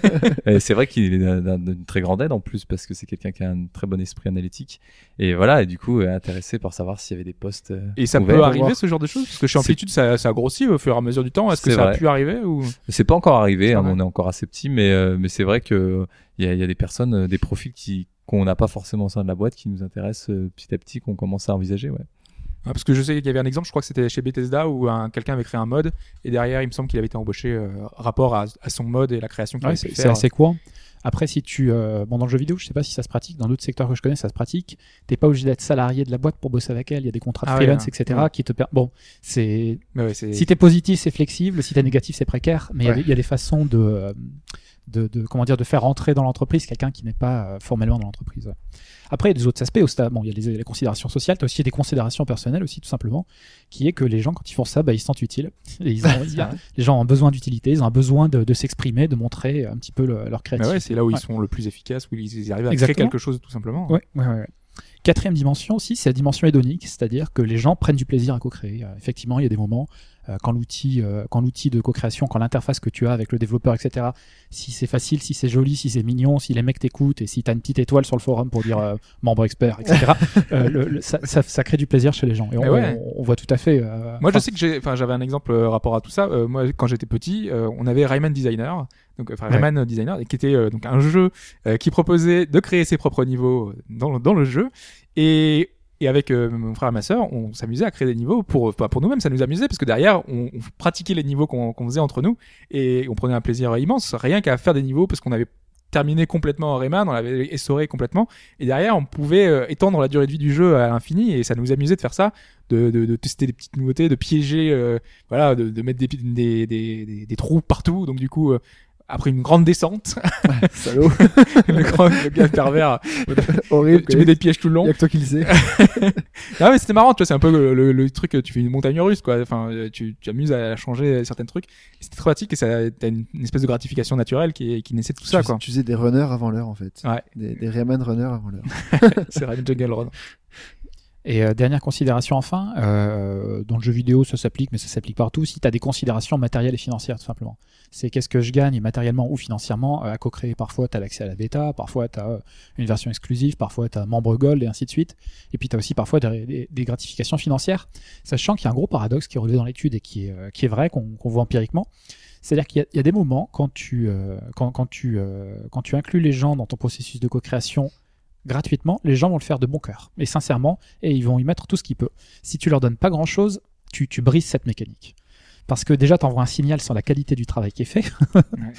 et, et puis aussi, il y a quelque part, il y a des choses qu'on on voit bien ça nous aussi. Il y a des choses qu'on est prêt à faire gratuitement et, et de bon cœur et pour lesquelles on refuserait de l'argent. C'est un peu comme quand on filme une clope et euh, là tu fais attends, je te la rendrai, tu fais non, non, c'est bon, c'est pour moi, etc. Ça relève de la même logique. Il y a des moments où tu n'es pas à la recherche d'une- gratification immédiate. Voilà. Ce qui est intéressant, c'est que là, dans, dans, dans les différents traits que tu, que tu évoques, euh, nous, bah, quand on essaie de créer notre communauté et de l'entretenir, et ben, on, bon, un peu, hein, je veux dire, euh, intuitivement, on a, on a repéré ces différents éléments et on essaye de les, euh, de les pousser pour que les joueurs euh, bah, aillent dans cette direction. Donc, euh, typiquement, nous, on utilise la gamification, c'est aussi euh, bête que ça, pour, pour impliquer la communauté au niveau de la création. Parce que ce que tu viens de citer, bah, c'est des éléments qu'on retrouve dans le jeu, c'est-à-dire le fait d'avoir envie d'être socialement, de pouvoir se mettre en avant, de de- d'être face à des difficultés qu'on essaye de de relever à plusieurs, c'est des choses qu'on voit dans les jeux vidéo, etc. Et tous ces éléments, et ben si on les gamifie, on va accompagner le joueur euh, pour qu'il le fasse. Par exemple, bah, nous, on, utilise bah, sur les classiques euh, points d'XP, avec des badges si t'as si t'as participé à un tel concours, si t'as gagné tel concours, si C'est ça, t'as- c'est votre plateforme qui s'appelle euh, donc euh, Game Together. voilà, et qui, euh, qui permet de, il y a tous les tous les gens qui sont inscrits et derrière ils gagnent des points d'XP, ils gagnent des, des accès à, différentes choses. Enfin, voilà, C'est ça. Et il y a donc ce stade ultime qui est arrivé à, à devenir un, un membre VIP du coup de notre communauté, qui permet d'avoir accès au, au build encore avant, parce que nous ça nous intéresse d'avoir un premier petit panel avant de le montrer à tous les joueurs, parce que c'est c'est toujours compliqué euh, euh, de gérer trop un trop grand nombre de joueurs d'un coup sur euh, Mhm. sur quelque chose qui n'est pas encore tout à fait fini et montrable. Donc euh, euh, voilà, ces membres VIP, euh, par exemple, on va les inviter dans des salons, euh, leur payer le voyage pour venir nous voir sur des salons, etc. Et euh, ça va loin. hein. Ouais, donc c'est- ça peut aller un peu loin, mais euh, voilà, ça donne des, des, des gens qui s'impliquent et etc. Et euh, donc euh, les, les badges entre autres, bon, c'est les fameux, c'est le- un peu le symbole de la gamification, Mm. mais ça marche et et moi le premier, euh, je suis content d'avoir un badge de plus sur le Games Together. Euh, c'est le truc qui arrive partout hein, maintenant aujourd'hui. On en plein de, enfin même un truc comme Sens Critique euh, derrière, on te rajoute des badges. c'est c'est c'est vraiment une applicatif euh, C'est un, jeu. c'est un art hein, partout. d'impliquer une communauté quand même. hein. Ouais. Ouais, C'est c'est super difficile. hein. C'est alors c'est vrai que tu disais il n'y a pas besoin d'avoir fait une étude pour voir ça. Effectivement, intuitivement, tu vois déjà ces critères. Mais c'était marrant que euh, c'est- c'était marrant d'avoir cette, cette matrice. non mais c'est très intéressant, voilà, Ouais, c'est ça ouais. la matrice est très intéressante. Ouais. Et on- dans le jeu vidéo, on a énormément de matrices de genre euh, en game design, par exemple sur les plaisirs des joueurs, etc. Et c'est là où on voit qu'elles se, elles, elles se, elles se rencontrent Ça tout se simplement. on a pu voir que, donc que les chaque euh, joueur euh, participe pour chacun, enfin chacun Chacun y trouve son compte. et trouve ouais. son compte, Ouais. voilà. Et de l'autre côté, les éditeurs et développeurs, qu'est-ce qu'ils y gagnent réellement? Bon, on peut déjà un peu se, un peu se faire une idée de ce qu'ils peuvent gagner, mais plus, ou moins, plus ou moins dit déjà. Voilà. plus, hein, mais- Empiriquement, ouais, bah, tu as l'amélioration de l'offre, tout simplement. Enfin, le, le fait de mieux comprendre les gens à qui tu t'adresses, inclure des fonctionnalités auxquelles tu n'aurais pas pensé. Bon, on, va- on y reviendra. On en a déjà parlé, on y reviendra peut-être un petit peu plus tard.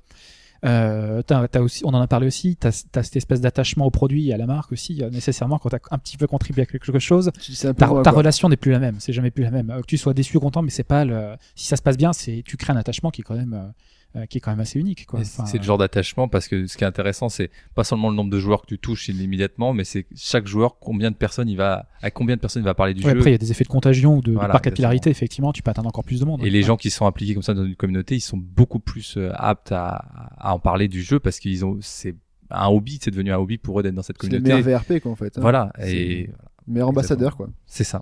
Ouais, ça c'est super important. Et il y a un autre aspect aussi, euh, bon dans le jeu vidéo j'en sais rien, je mets en cause personne, c'est aussi tout simplement un potentiel de réduction des coûts qui est, qui est fantastique. hein. Dans le monde du logiciel, si tout ce qui ne passait pas par des bêtas ouvertes avec du troubleshooting à, à la mort, etc., si tu devais passer par des organismes de certification ou des gens dont c'est spécifiquement le boulot de contrôler la qualité du code, etc., Alors, euh, tu, tu, tu, tu, tu flinguerais une partie du, du potentiel de développement. ouais. Euh, nous, par exemple, typiquement, on a on a une société qui s'occupe vraiment de la partie euh, euh, qualité assu- assurance qualité, pardon en français, euh, donc qui s'occupe de toute la partie bugs, etc. Euh, ça, c'est bien sûr des gens qu'on paye, qui sont des professionnels euh, qui et quotidiennement nous envoient des rapports. Euh, c'est très important que ça reste professionnel pour nous, évidemment. Euh, par contre, pour toute la partie design, équilibrage, par exemple, euh, là, les joueurs, c'est évidemment que c'est une réduction de coûts, on peut absolument pas s'en cacher, mais c'est surtout que c'est euh, juste impossible d'avoir une société qui est l'équivalent de, euh, je sais pas, 20 000, 30 000, 40 000 personnes qui te font un retour sur l'équilibrage d'un jeu comme un 4X, qui est un truc extraordinairement compliqué. à- Nous, on est euh, genre 25 sur euh, Endless Legend. C'est impossible qu'on fasse assez de parties pour se rendre compte de toutes les, les possibilités et pour équilibrer un jeu de cette taille. On a besoin de la communauté. Et oui, c'est une réduction de coûts. Et Ouais, parce que certains diront qu'à l'époque, euh, ils le faisaient sans, et sans il ces- le ce faisait, mais du coup, pendant des années, ces jeux qui pouvaient pas se mettre à jour avaient, je sais pas, par exemple, une faction qui, dont on avait trouvé une solution pour être beaucoup plus efficace avec cette faction qui devenait une stratégie gagnante à tous les coups et qui a fait que le jeu, ben, il a perdu peut-être de sa splendeur avec les Mhm. années, etc. Et nous, là, en quelques semaines, on arrive à voir ce genre de choses grâce aux joueurs. Ouais. Donc c'est vraiment très Mais intéressant. c'est vrai qu'à l'époque, euh, ça aurait été euh, de sortir euh, un, un patch qui va corriger tout ça, euh, de, de mettre ça dans des CD. Euh, ou- ou- enfin, il y avait différentes manières de, de rééquilibrer tout ça dans, dans un add-on. euh, Mais c'était euh, très compliqué. Par, Et oui, c'était extrêmement. Oui, non, mais c'est sûr que là, on y gagne beaucoup. hein. Voilà, c'est ça. Et aujourd'hui, grâce à la réactivité de, de la, la distribution digitale, c'est extraordinaire. C'est presque devenu normal, quoi. Enfin, c'est une normalité. et qui est- Nous, nous, là maintenant, la sortie, la release, c'est plus vraiment un, un- c'est un point très important évidemment, euh, entre autres pour des questions marketing, de les critiques, etc. Mais nous, on l'envisage comme un point où on dit ça y est, les, vous pouvez juger notre jeu. Là, nous, on est content, mais euh, aussi bien avant qu'après, on continue le développement de la même manière avec euh, l'interaction avec les joueurs, avec continuer à rajouter du contenu, à équilibrer, etc. Donc euh, c'est vrai que ça peut être vu d'un point de vue un peu négatif, c'est-à-dire que euh, bah ça veut dire vous savez pas finir le jeu, mais en même temps c'est impossible concrètement de finir un jeu. Il y a toujours, on peut toujours faire mieux et grâce à la communauté, on peut continuer à la, à la faire si elle nous suit tout simplement. Et sinon, bah, dans le plus général, parce qu'on on le voit que c'est quand même la mode avec euh, tout ce qui est crowdfunding, etc. Est-ce qu'on peut se passer des experts, euh, Alphonse? Bah, c'est une bonne question. C'est une, c'est une, c'est un gros sujet de recherche là aussi. C'est dans quelle mesure, quand tu sondes les gens directement, plutôt que te baser sur les recommandations euh, de gens du métier, de gens qui savent, etc. Dans quelle mesure, quand tu sollicites la foule, tu peux contourner les experts? Dans quelle mesure, euh, quand tu demandes à des gens qui savent mais dont c'est pas le métier, tu obtiens des résultats supérieurs à des gens dont c'est le boulot? Alors ça, c'est une étude fascinante qui est sortie il y a pas très longtemps. C'est celui de, septembre, je pense. Euh, très très gros retentissement. C'est une étude qui a été menée par les professeurs Nanda et Molik des universités de Harvard et Wharton. Donc c'est pas c'est pas exactement des, des petits joueurs. Ouais. Et eux, des ils ont, experts, en fait. Ils ont, ouais, voilà, c'est des experts. Des mais, experts de mais dessus. par contre, eux, ils sont encore valables. Ils sont pas encore faits euh, pour circuiter. Euh, et eux, ils ont mené une expérience sur un domaine qui est hautement subjectif, peut-être plus encore que le jeu vidéo. C'est sur le théâtre. Et ils ont mené une petite expérience qui est extrêmement sérieuse. Je vais pas vous faire toute la méthodologie, c'est assez compliqué. Ils ont sélectionné des projets euh, qui étaient à financer dans l'univers du théâtre. Ils les ont soumis à des experts de c'est le métier de- d'accorder des fonds fédéraux euh, au théâtre pour les pour les théâtres aux États-Unis, donc des gens du financement public. Et ils ont comparé ces mêmes projets, ils étaient en fait sur Kickstarter. Mais les experts ne le Ah. savaient pas. Et on a comparé ce que la foule était disposée à financer et ce que les experts avaient été disposés à financer. Alors après, les experts avaient un certain budget, donc il a fallu corriger un petit peu les données, etc. Et il en est ressorti des conclusions qui étaient, qui étaient vraiment passionnantes. Et il y, a, il y a un champ de recherche là-dedans, euh, expert contre foule, qui est vraiment fantastique. On mettra le lien pour que vous puissiez regarder un si petit vous peu voulez les vous fader études. le- l'étude, il n'y a pas de, y a pas de souci. Euh, le premier point, c'est qu'il y a des goûts similaires. C'est-à-dire que les experts sont pas plus élitistes qu'une foule qui connaît, en fait. C'est intéressant, Euh, c'est- ça, c'est- c'est pas toujours le cas. Ah non, c'est pas, ça, du- pas pas toujours le cas. Non, non, non, non, c'est assez contre-intuitif, mais euh, finalement non. euh, les experts sont pas nécessairement plus. En plus, on est dans le théâtre, hein, donc vous imaginez ce que ça peut être une pièce de théâtre Oui, c'est quand même assez spécial. Euh, Il y a un autre aspect aussi qui est intéressant, on s'en doutait aussi, c'est que paradoxalement, euh, donc les goûts étaient similaires. Je crois que 70% des projets avaient été financés par les deux parties quand même. Donc on a une congruence qui est quand même, qui est quand même assez forte. hein. Un deuxième aspect, c'était que la foule était globalement plus ouverte, c'est-à-dire que la foule avait accepté de financer euh, des projets que les experts avaient mis au rebut. Alors là, c'est l'une des logiques du crowdfunding, c'est faire Ouais. financer par la foule des projets qui n'aurait si pas un- été. ouais. s'il y a un, un point central, un expert à un moment, un éditeur, quelque chose comme ça, euh, quelqu'un qui sanctionne, qui dit oui ou non, là ça marche. Donc la foule est paradoxalement plus ouverte. Inversement, il y a aussi des, des, des, des pièces qui ont été financées par les, par les, les experts et pas par le, par le public ou pas? Oui, il y en a vu quelques-unes, Ouais, voilà. mais c'était euh, c'était relativement euh, relativement faible. Quand il y avait divergence, euh, je vous ai dit qu'il y avait 70% de- d'accord. Quand il y avait des divergences, en général, c'est le, le public qui a accepté de financer ce que le- les professionnels n'auraient pas financé. D'accord. Et il y a un dernier point aussi qui est que c'est- amusant, hein, c'est euh, en relation avec ce deuxième point, donc la foule est plus ouverte, c'est qu'on a essayé de mesurer le succès des pièces qui avaient été financées par la foule et pas par les experts, et ça marche. Ouais. Donc la conclusion de l'étude, elle est difficile, enfin elle est difficile, euh, elle est ce qu'elle est, c'est euh, est-ce qu'ils font aussi bien, on sait pas, mais en tout cas ils font pas plus mal. Ouais. Et euh, ça fait ça fait vraiment grincer beaucoup de dents parce que Ah ça, tu, tu peux tu peux remettre ça. euh, si tu déclines cette logique sur tous les secteurs d'activité, si tu si tu fais sauter tous ces mecs qui euh, qui disent oui ou non, c'est la révolution quoi. C'est euh, c'est proprement incroyable. ouais. Donc voilà une, une étude très intéressante, c'est la première du genre et euh, à mon avis c'est un domaine de recherche qui Mais le, truc, c'est que bel avenir, ouais. euh, derrière tout ça, ça veut dire que euh, est-ce que c'est financé Pourquoi est-ce qu'ils n'ont pas financé les 70% des euh, si- On leur a présenté les, les pièces de théâtre. Ouais, On leur a dit est-ce que vous les auriez financés ou pas Ouais. Vu qu'au final ils n'ont pas été financés via euh, le- leur fonds à eux, Mm. euh, ça veut dire qu'ils ont été refusés avant, non? Ah non, ils ne savaient. Attends, il faudrait que je revoie la méthodologie. Ouais. Ils ne savaient pas que les pièces étaient sur Kickstarter. On leur, D'accord. on leur a promis juste soumis comme ça dans le cadre d'une expérience. D'accord. Oh, mais non, mais ça veut dire que la démarche quand même des gens au départ qui avaient mis leur projet sur Kickstarter, ils étaient pas allés voir des développeurs ou des... Non, non, non, du non, coup, là, non, non, non, c'est pas non, des non. développeurs, mais Puis après, il y a- il un autre problème aussi, c'est tout Les ça. experts. Il y a- après, il y a tout un tas d'autres soucis. Il y en a un autre souci qui est énorme, c'est comment tu t'adresses à un investisseur ou à la foule. C'est pas du tout la même chose en fait. Ouais. ouais, ouais. Et, Ouais, il les mecs qui, qui financent des pièces sur Kickstarter, très souvent, ils ne sauraient pas présenter leur pro, ils ne sauraient pas, euh, dans le cas des pièces de théâtre, ils n'auraient pas su monter un dossier pour les, les agents fédéraux, etc. Pff, c'est Ah oui, compliqué, mais c'est pas possible. c'est ce que j'allais dire, c'est que justement, on, on dirait qu'on on peut se dire qu'avec Kickstarter, on se passe des experts, mais en fait, en réalité, maintenant, il y a des experts pour faire un bon Kickstarter. Oui, Et il y oui, a bien des sûr. experts tu, tu pour vendre Il a euh, des experts maintenant. Et voilà, donc c'est c'est c'est un peu paradoxal, on recrée des, Ouais. des et, puis, experts et puis il y a un aspect aussi, c'est que tu te doutes bien quand, t'es- quand, quand tu vas sur Kickstarter pour financer du théâtre, t'es pas Madame Michu quoi. T'as quand même une certaine connaissance, euh, donc faudrait qualifier cette foule quand même. C'est une foule de. On va le voir d'ailleurs justement dans les cas de de, beaux de connaisseurs, jeux hein. vidéo. Hein, c'est un peu ça, c'est un peu les effets pervers du de Kickstarter, c'est que les personnes qui sont financées en priorité, ce sont pas euh, des inconnus. Il y en a effectivement et, et forcément, Euh, mais euh, si on reprend, enfin juste une petite liste que j'avais fait. Obsidian qui travaille sur un nouveau Baldur's Gate, euh, Keiji Inafune sur un Mega Man like, euh, on a Lord British sur un Ultima like, euh, David Braben sur un nouveau nouvelle Elite.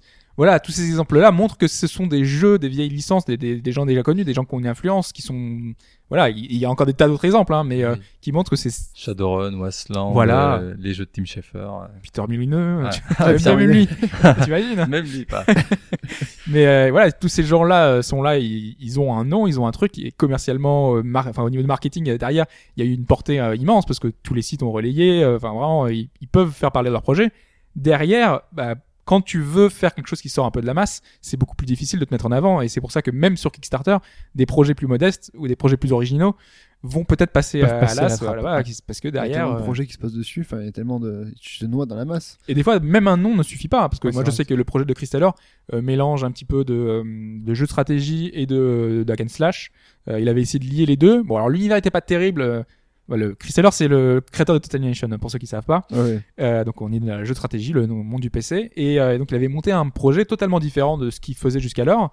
Et malgré son nom, euh, il demandait une certaine somme Ouais, et ça avait pas marché. Toi, à la base, tu t'as soutenu pourquoi? Pour le nom? Ou pour euh, le- le- le- l'idée Plus, même plus pour le nom d'ailleurs. Ouais, voilà. il faut, faut être Donc, honnête. Mais, euh, mais l'idée est intéressante. Après, enfin, c'est pas le seul exemple. Enfin, moi, je vois euh, l'équipe euh, aujourd'hui euh, euh, de Planetary Annihilation, Ah. toujours un peu dans le même exemple, Ouais. qui avait fait un jeu qui était un copier-coller au départ de, enfin, Planetary Annihilation, c'était un copier-coller de, copier-coller de Total Annihilation.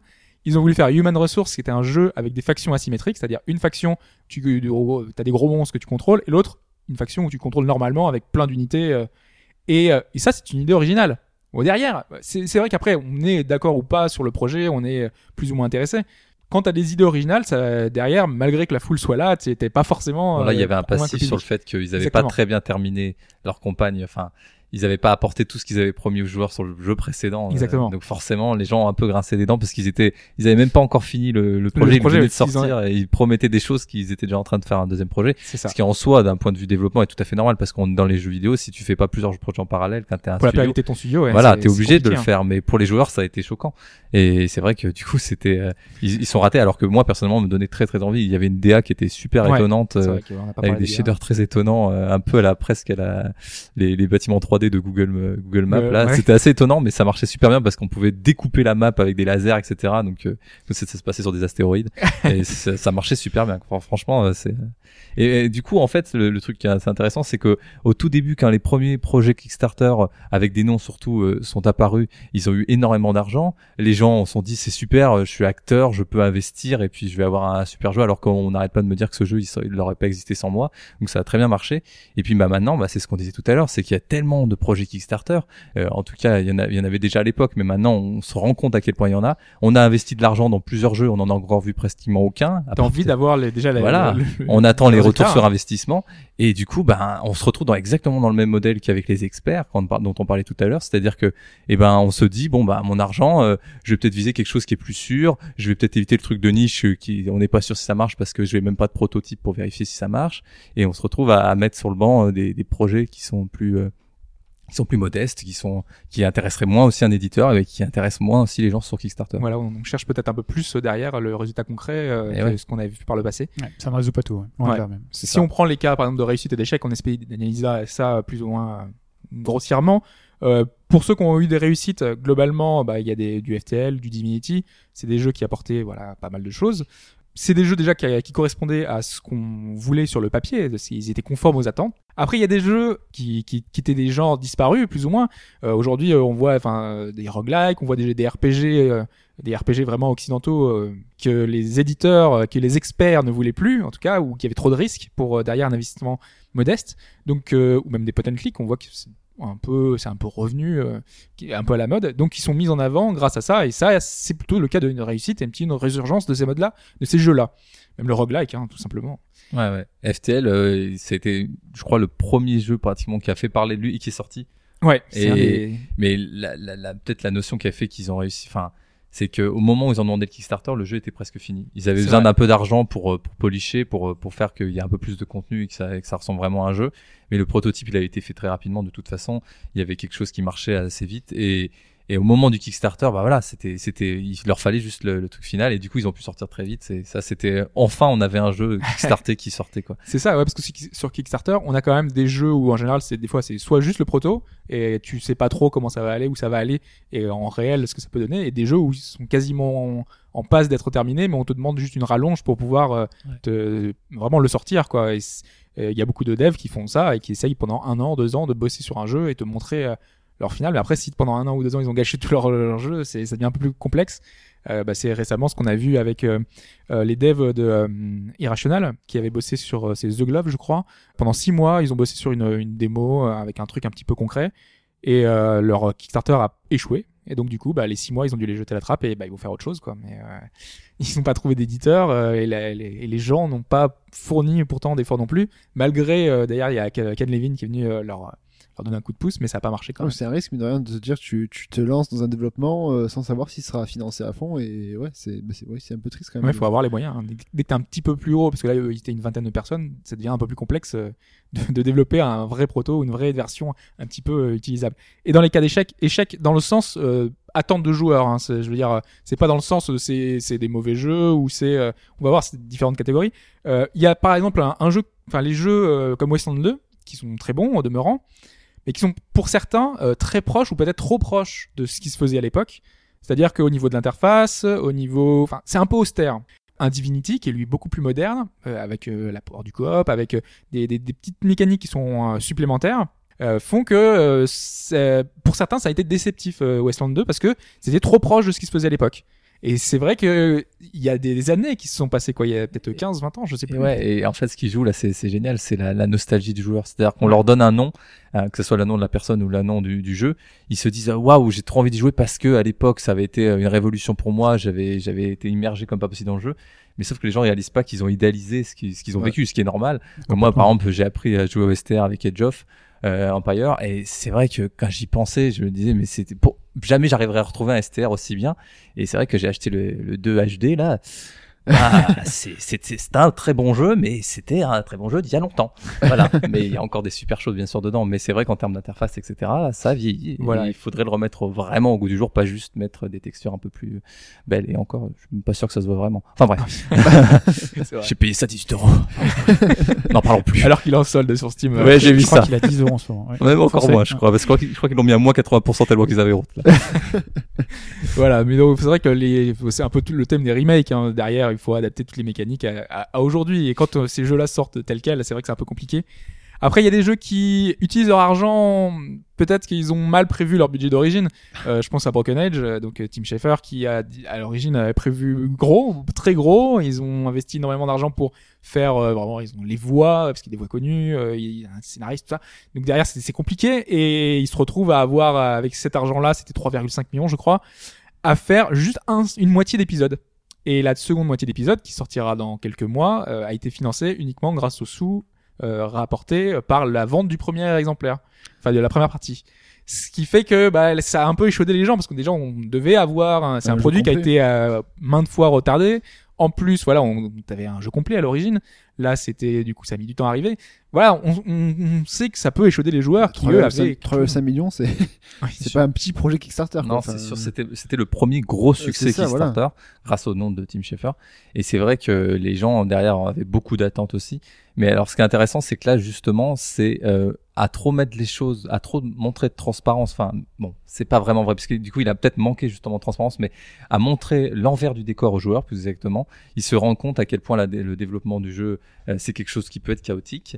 Et il, s'en, il, s'en- il le réalisait peut-être pas jusqu'ici. Et c'est vrai que quand tu fais un jeu, c'est très difficile de prévoir un budget. Bien sûr qu'on on essaie d'avoir des budgets pour les jeux et, bien sûr qu'on a des contraintes qui font qu'on doit avoir un, un budget pour un jeu.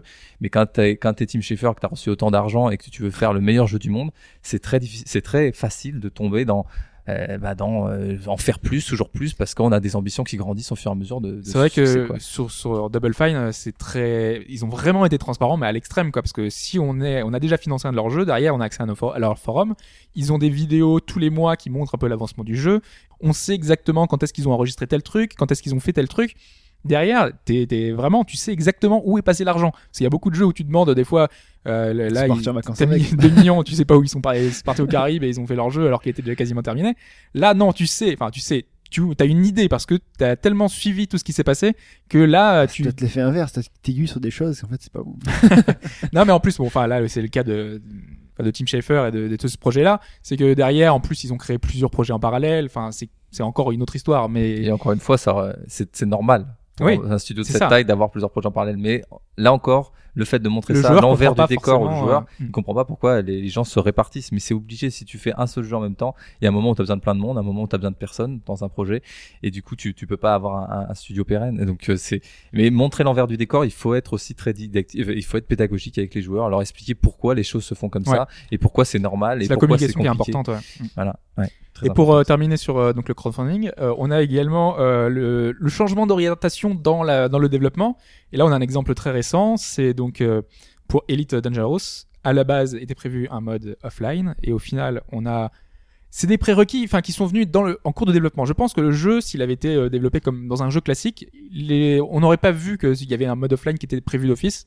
Sauf que bah là derrière, ils ont des des besoins euh, qui parce que le, le jeu fonctionne une fois que c'est en ligne parce que tu as besoin que euh, d'autres joueurs se rencontrent euh, qu'ils vivent dans une galaxie qui a des millions d'étoiles donc euh, euh, chaque utilisateur peut avoir une interaction avec euh, avec un autre. Donc il y a un y a un prérequis quoi. Le, le online c'est plus qu'un simple bonus. Ça a vraiment un un intérêt pour le jeu. Et ça tu t'en rends compte pas forcément au début. Donc au début tu te dis oui bah je proposer un truc offline pour tout le monde. Puis quand tu vois que ça fonctionne pas très bien tout seul que tu perds de l'intérêt au jeu c'est les choses que tu te rends compte au fur et à mesure du développement et bah voilà c'est tu quand tu as financé un jeu derrière t'es pas obligé d'a- tu peux avoir des surprises quoi c'est c'est normal et dans le crowdfunding c'est dans le genre de choses qu'on peut avoir Très bien. Bon, on a fait le tour, je pense, du, du crowdfunding. Tu rajoutes quelque chose, euh, Alphonse? On n'a pas encore eu le coût du truc qui est financé sur Kickstarter et qui se fait racheter après par un gros. euh, ah bah on a Bah, euh, Oculus. Rift. Oui, mais c'est- ouais, bon. c'est c'est sur C'est un projet particulier, particulier, c'est du hard. Mais effectivement, mais j'imagine qu'un jour ça sera amené. à- je, je crois qu'il y a certains projets qui ont trouvé un éditeur par la C'est suite peut-être pas plus mal, Ouais. hein, mais Il y en a un il y a pas longtemps qui a remboursé. Alors j'ai j'ai pas, j'ai plus l'exemple malheureusement, mais qui a remboursé les, les donateurs parce qu'il avait pu continuer avec un éditeur. Bah, il faudrait, faudrait rechercher. ouais. à, à la rigueur, j'ai envie de dire tant mieux. Dans le problème de l'Oculus, en fait, c'est que si les mecs qui avaient filé du fric euh, de façon euh, cool à la Kickstarter avaient été investisseurs de la boîte, Ouais. quand tu te fais racheter 2 milliards, euh, même si t'as pas T'as grand envie chose, d'avoir les parts c'est vrai que Ouais, voilà. T'as, Ah oui, t'as un- ça- t'as un manque à gagner virtuel qui est, qui est colossal. Après, tant mieux, j'ai envie de dire. euh, Si... Ouais. Le, le statut de, de l'investisseur, du backer sur Kickstarter, c'est quelque chose de très très spécial parce que justement, il n'est pas investisseur, il n'est pas, s'il est donateur il, il est, il Donateur, ouais. et mais il a une contrepartie. Donc s'il y a un, il y a un côté un peu étrange, il a euh, lui-même a l'impression d'avoir quand même euh, une voix à donner après dans le projet. Certains développeurs vont la prendre en compte, d'autres non. Euh, et c'est vrai que ce, ce statut-là est en train de s'affiner parce que jusque-là, les, les joueurs qui découvrent ça ne savent pas exactement comment ils, qu'est-ce qu'ils sont. Et c'est vrai que quand l'Oculus se fait racheter, les gens se disent bah pourquoi moi j'ai pas la- une partie des bénéfices? Ben oui, mais t'es pas investisseur. T'as donné. Voilà, c'est comme ça. Ah, c'est vrai que Kickstarter euh, derrière euh, il y a certains devs qui vont demander énormément que les joueurs s'impliquent euh, qui va vraiment leur faire des retours tout Il y a rien qui oblige le, le gars à, faire participer. Complètement. Voilà, Moi, je- donc, euh, par c'est- exemple, j'ai backé Radio Universe, qui est un petit euh, RPG, enfin voilà, qui est très très sympa, qui est vraiment visuellement très chouette. Et ce jeu-là, on a des retours une fois tous les peut-être trois ou quatre mois, et il nous dit le développement avance bien. Donc euh, derrière, t'es pas obligé. Un Kickstarter, ça veut pas forcément dire que tu vas t'impliquer totalement dans le projet, et que tu vas pouvoir avoir des retours, et tu vas pouvoir. malgré euh, le fait que tu donnes de l'argent et que tu, du coup tu te sentes. euh, bah, Et tu oui, il y a un le investissement, qui- mais t'es Ouais, pas investisseur. Voilà, c'est ça qui est un peu compliqué. on a, bon, on va passer au, au crowdsourcing, ce qui va justement nous rapprocher un peu plus de, de, d'un petit studio. Un peu le même système, on fait, on inclut dans le, dans le développement les, euh, les, les joueurs comme vous faites avec euh, Game Together en fait. Mais ils Ouais. donnent pas de l'argent, plus ou moins. alors, voilà. Ça, c'est le fait de créer à plusieurs, tout simplement. Ouais. C'est de, de prendre en compte l'avis de la foule pour créer, euh, prendre, prendre les, voilà, l'avis et, et euh, les suggestions, etc. Et nous, donc, c'était un peu, euh, comme je disais au début, au cœur de notre société quand, quand elle a été fondée par, par les deux fondateurs. Ils ont vraiment eu envie d'utiliser ça. Il y avait plein de raisons. Il y avait, euh, bah, j'ai parlé comme ils voulaient créer des 4X. Ils savaient déjà à l'avance que pour une toute petite équipe, parce qu'ils étaient que quelques-uns, ils étaient six au tout début, euh, pour créer un 4X, c'est- ça allait être très difficile de le faire sans l'aide de la communauté pour l'équilibrage, entre autres, qui est le grand challenge. Bien sûr que ça sert aussi à faire parler un petit peu, parce que euh, en, essayant de, faire de manière innovante ce- cette gestion de la communauté, euh, euh, ils, savaient certainement qu'ils allaient pouvoir avoir des articles sur le sujet, et, bien sûr créer cette communauté, bah, c'est des futurs acheteurs, etc. Puisque Endless pour le coup avait une version démo qui était gratuite au tout départ, et, voilà. Et, c'est vrai que cette communauté, une fois impliquée, elle est, elle est puissante d'un point de vue. on, parlait tout à l'heure pour, ce qui est de, la viralité, euh, de parler du produit, etc. Parce qu'elle est impliquée, qu'elle est, prête à, beaucoup. Et, nous, on essaie de lui rendre au, maximum. C'est intéressant que tu mentionnes. Ce que tu mentionnes, c'est que l'aspect communautaire, l'aspect co-création est intégré, est intégré dès le fond de la fondation même du studio. Ça, c'est vraiment euh, euh, un, c'est révélateur du, du, fait qu'il y a des gens qui savent très bien ce qu'on peut générer par la communauté. Et puis, à mon avis, ça doit aussi pouvoir montrer en creux à quel point c'est difficile quand tu es dans une structure qui est déjà établie, qui est déjà existante, qui a ses process, euh, les Ah. mecs avec qui on bosse, etc., d'introduire cette culture-là. Ah bah, les- J'imagine un peu l'enfer que ça doit être. C'est ça, les anciens, donc euh, de, de la, enfin ceux qui ont fondé la société euh, viennent d'Ubisoft.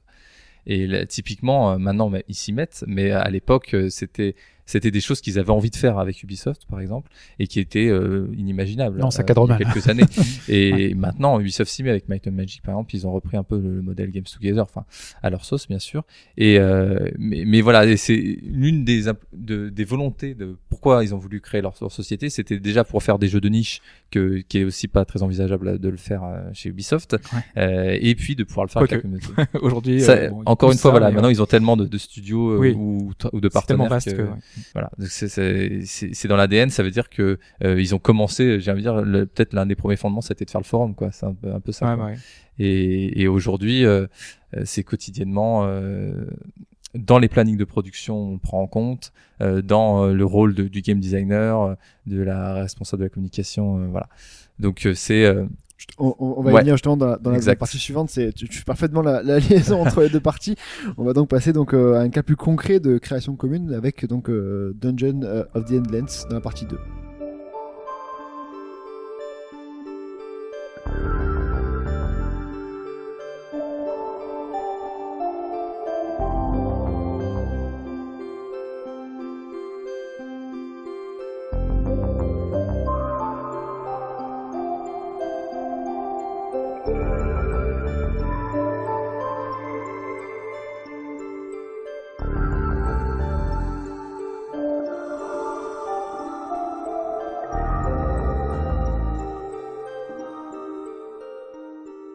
Pour commencer cette partie, on va bah, simplement savoir quel était ton rôle de game designer dans Dungeon of the Endless. Donc euh, c'est vrai que le métier de, game designer en soi, euh, parfois on a un peu une mauvaise image, euh, enfin une fausse image du métier. On pense que c'est quelqu'un qui va balancer plein d'idées qui va être quelqu'un de très créatif, etc. Alors que moi je pense qu'on est plus des récepteurs à idées que des émetteurs à idées. Et, et bien sûr ces idées elles viennent à la fois des membres de l'équipe, de, des, des dirigeants, euh, des joueurs, euh, même quand on fait pas de- du crowdsourcing, euh, elles viennent de partout, elles viennent des autres jeux, etc. Et son objectif à nous, en tant que game designer, notre objectif, pardon, c'est bah, de les trier, de les formaliser, euh, de rendre la chose cohérente pour que pour que ça fasse un jeu qui ait, qui ait, un, qui ait un sens, quoi. Parce que sinon, on peut mettre toutes les idées du monde dans un jeu et ça ça sera pas forcément très bon. Et dans un projet comme celui-là, par exemple, euh, l'idée euh, de base, elle est venue de qui? Elle est venue de toi? C'était ton idée de dire on va faire ce jeu-là? Ou alors est-ce que c'est tu t'es enfin greffé à tout ça et t'as apporté tes idées à toi quoi? Et toutes les autres bien sûr Alors dans le cas vraiment de Dungeon, euh, Ouais. c'est c'est parti. Euh, donc j'étais pas encore dans la société. ouais Euh, mais euh, mais on était en train de jouer tous au même jeu, même si j'étais pas encore, c'était FTL Ah, en bah, l'occurrence. Euh, et euh, et alors que le projet euh, Endless Legend euh, avait commencé euh, depuis quelques mois chez Amplitude, ils ont commencé à partir dans, dans un délire pour tout dire, c'était même au bar. Ils ont ils discutaient autour d'une bière de, de, de leur partie de FTL et de ce qu'ils aimeraient faire et de, de comment on pouvait l'envisager dans l'univers des Endless, donc parce que nos trois jeux sont de même, dans le même univers. Ouais.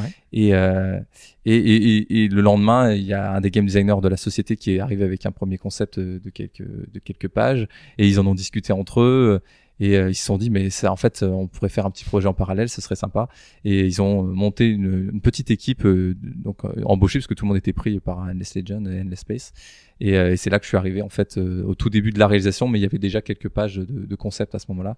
Et mais euh, bien sûr que des idées, on en apporte tout au long de la tout au long de la parce création. que là tu, tu disais qu'ils étaient une petite équipe vous êtes enfin vous étiez combien et vous êtes combien du coup sur euh, sur ce projet là Alors c'est vraiment petit hein. Ouais, alors nous on était quatre à temps plein euh, tout le long du projet sur euh, Dungeon of the Endless dans Mhm. une société donc d'une petite quarantaine de personnes. Donc c'est vraiment Euh, effectivement, c'était un petit projet même pour euh, même pour des indés, enfin même pour euh, voilà notre structure. Ouais, Voilà, c'est ça. Mais bien sûr, il y a tout plein de gens autour de nous qui travaillent euh, en, en parallèle sur les, les projets. Bah, les directeurs créatifs, artistiques, techniques, ils sont sur les différents projets. Donc en fait, on, on est entouré d'experts. Euh, on a des externes aussi dans la société qui sont aussi très importants, des concepteurs d'interface, concepteurs de trailers, etc. Donc euh, on était quatre, mais avec toute l'expertise et que peut nous fournir la- une plus grosse boîte comme Amplitude. Et comment vous êtes euh, venu finalement à l'idée de dire que le joueur, on va l'impliquer dans celui-là Parce que dans un FTL-like, c'est peut-être différent la démarche. On sait que c'est un roguelike, donc euh, euh, autant un 4X, euh, on va dire, il y a des, on peut rajouter plein de, plein de choses. C'est très très riche, alors qu'un un roguelike, les mécaniques de base, on va dire, elles sont plus plus simples. Alors, effectivement, on peut pas faire un, on peut pas faire cette, nous, notre méthodologie et même l'ear- l'early access en général, pardon, euh, ne peut pas s'appliquer à tous les genres de jeux, c'est clair. Ouais, c'est pour Euh, ça. Particulièrement, euh, on va prendre un contre-exemple parfait, ça va être le jeu linéaire euh, avec une grosse euh, euh, partie narrative. Tu peux pas parce que euh, forcément, euh, le joueur, une fois qu'il l'aura testé une fois, il n'aura pas vraiment d'intérêt, même si on va améliorer l'histoire, etc. On va Pas lui à un peu l'aventure, Voilà, ouais. exactement. Donc Mm. le joueur, le premier, il va pas vouloir se spoiler avant que le jeu soit sorti. Mais euh, dans les 4X et en fait dans le roguelike aussi, Ouais. il y a tellement cette, il y a, il y a plusieurs euh, éléments, entre autres le fait que les parties soient générées à partir de quelque chose d'aléatoire, donc que ce soit la map dans le 4X et les factions qui sont placées dessus, etc. Que ce soit le donjon en lui-même qui est généré aléatoirement dans Dungeon of the Endless et toutes les rencontres que tu vas faire, ça fait que ces genres de jeux-là, ils ont la possibilité d'être euh, faits de cette manière-là parce que le joueur, justement, c'est dans l'ADN du jeu que de recommencer. Eh oui, puisque c'est dans un Ouais, roguelike, c'est tu t'apprends par la, par la mort, t'apprends en recommençant. Ta première partie, c'est une vingtaine de minutes. Voilà. Après une Ah, heure. oula, après- sur Ouais, Dungeon, ça peut durer une 3 heure, ouais. minutes. Hein. Ah, mais 3 minutes. Ah la première partie, la moyenne, c'est ça. ouais. C'est vrai. Ah bah oui, sûr. euh, Bon, ça, les- j'ai duré gens, plus longtemps alors. parce que mais c'est plus un problème de compréhension du jeu donc euh, à voir si c'est fait exprès ou pas oui c'est fait exprès évidemment je je peux vous le dire en tant que voilà. non mais effectivement les, les gens euh, euh, comme c'est un peu un ovni quand même parce qu'on a Ouais. mélangé euh, euh, un jeu d'exploration dungeon crawler euh, bah, un roguelike effectivement euh, d'exploration un peu un peu classique mais on l'a mélangé avec un jeu de gestion où tu contrôles quatre personnes en même temps où tu as des ressources où tu construis des bâtiments où tu construis des tourelles un peu à la tower defense. Euh, là on a fait un mix quand même de beaucoup de choses. Et les gens quand ils arrivent ils sont ils sont paumés. Et c'était un peu l'assentiment qu'on voulait leur créer parce qu'ils crachent dans un monde inconnu. Et donc ils vont ouvrir euh, deux trois portes. Et puis ils vont se, comme ils exemple pas construit de bâtiment ou pas géré leurs ressources ils vont se faire complètement euh, wiper du premier coup. C'était on m'avait demandé euh, le directeur créatif m'avait dit il faut que le- la première partie il faut que le joueur il ne puisse pas y arriver c'est impossible à moins qu'il ait regardé euh, trois heures de tuto avant et, euh, sur internet etc Donc t'as quelqu'un au-dessus de toi qui t'a qui t'a donné des, enfin, entre guillemets, des contraintes de, de début de création et après t'es pas, enfin, t'étais pas entièrement libre vraiment de. de Ah faire- oui, oui, alors tout à fait. Bah, en fait, ça c'est bon, ça serait assez classique. Euh, moi, par exemple, je suis game designer, mais au-dessus de moi, il y a le directeur créatif, et c'est donc mon, bah, mon supérieur hiérarchique, et il est là pour, euh, il a la vision de- du jeu qu'il veut créer, donc c'est quand même lui, euh, voilà, qui dirige. euh, qui dirige mon travail. Et après à l'intérieur suivant les, les types de projets suivant les types de sociétés suivant les directeurs créatifs bien sûr il y a plus ou moins de liberté. Là j'ai eu la chance de pouvoir vraiment me mettre de ce que je voulais dans ce projet. Mais évidemment il est là pour euh, venir vérifier Ouais, valider. il balise, quoi. voilà. Et, c'est surtout de la validation en fait euh, de, des directions qu'on prend.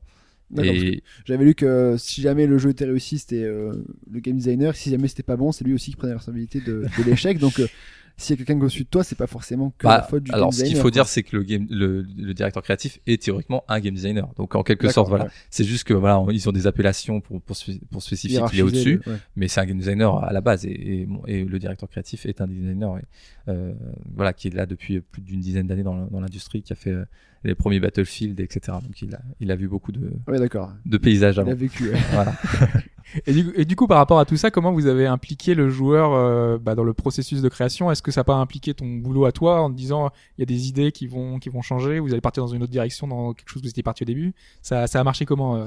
Alors effectivement, ça, ça bouge beaucoup. euh, cette manière de travailler est, est pas évidente forcément au premier abord. Et ça arrivait assez tôt dans le d'ailleurs, tout simplement dans le développement. euh, ou- Alors nous, c'était clair euh, que on, on le savait dès le départ. Ça, par contre, c'est Ouais. sûr. Euh, après, on peut pas montrer trop rapidement les choses parce que euh, les gens, bah, la plupart des joueurs vont pas être capables tout simplement d'avoir assez de recul pour comprendre que ah bah ce carré qui se déplace c'est ton héros et cette jauge verte dégueulasse, elle est dégueulasse, mais c'est pas ça qui est important hein, qu'il faut regarder. Donc c'est pas le prototype qu'ils Voilà. Exactement. Donc, euh, euh, par, donc on pas tout de suite, mais par contre, euh, le plus rapidement possible. Ça, c'est très important pour nous parce que évidemment, plus c'est tôt, plus ils auront une vraie implication. Et nous, ça nous intéresse qu'ils aient une vraie, c'est que ça soit pas artificiel, quoi. Donc, euh, du coup, euh, on a essayé de, bah, d'identifier ce qui est la, la, boucle de gameplay principale, ce qui fait que le jeu est intéressant, au moins sur le court terme. et donc, une fois qu'on a ces éléments, on va se concentrer à les intégrer et les polisher déjà eux, alors que normalement on polish plutôt à la fin. Donc polish c'est aller faire les petits détails, c'est aller voilà faire que le jeu soit joli, etc.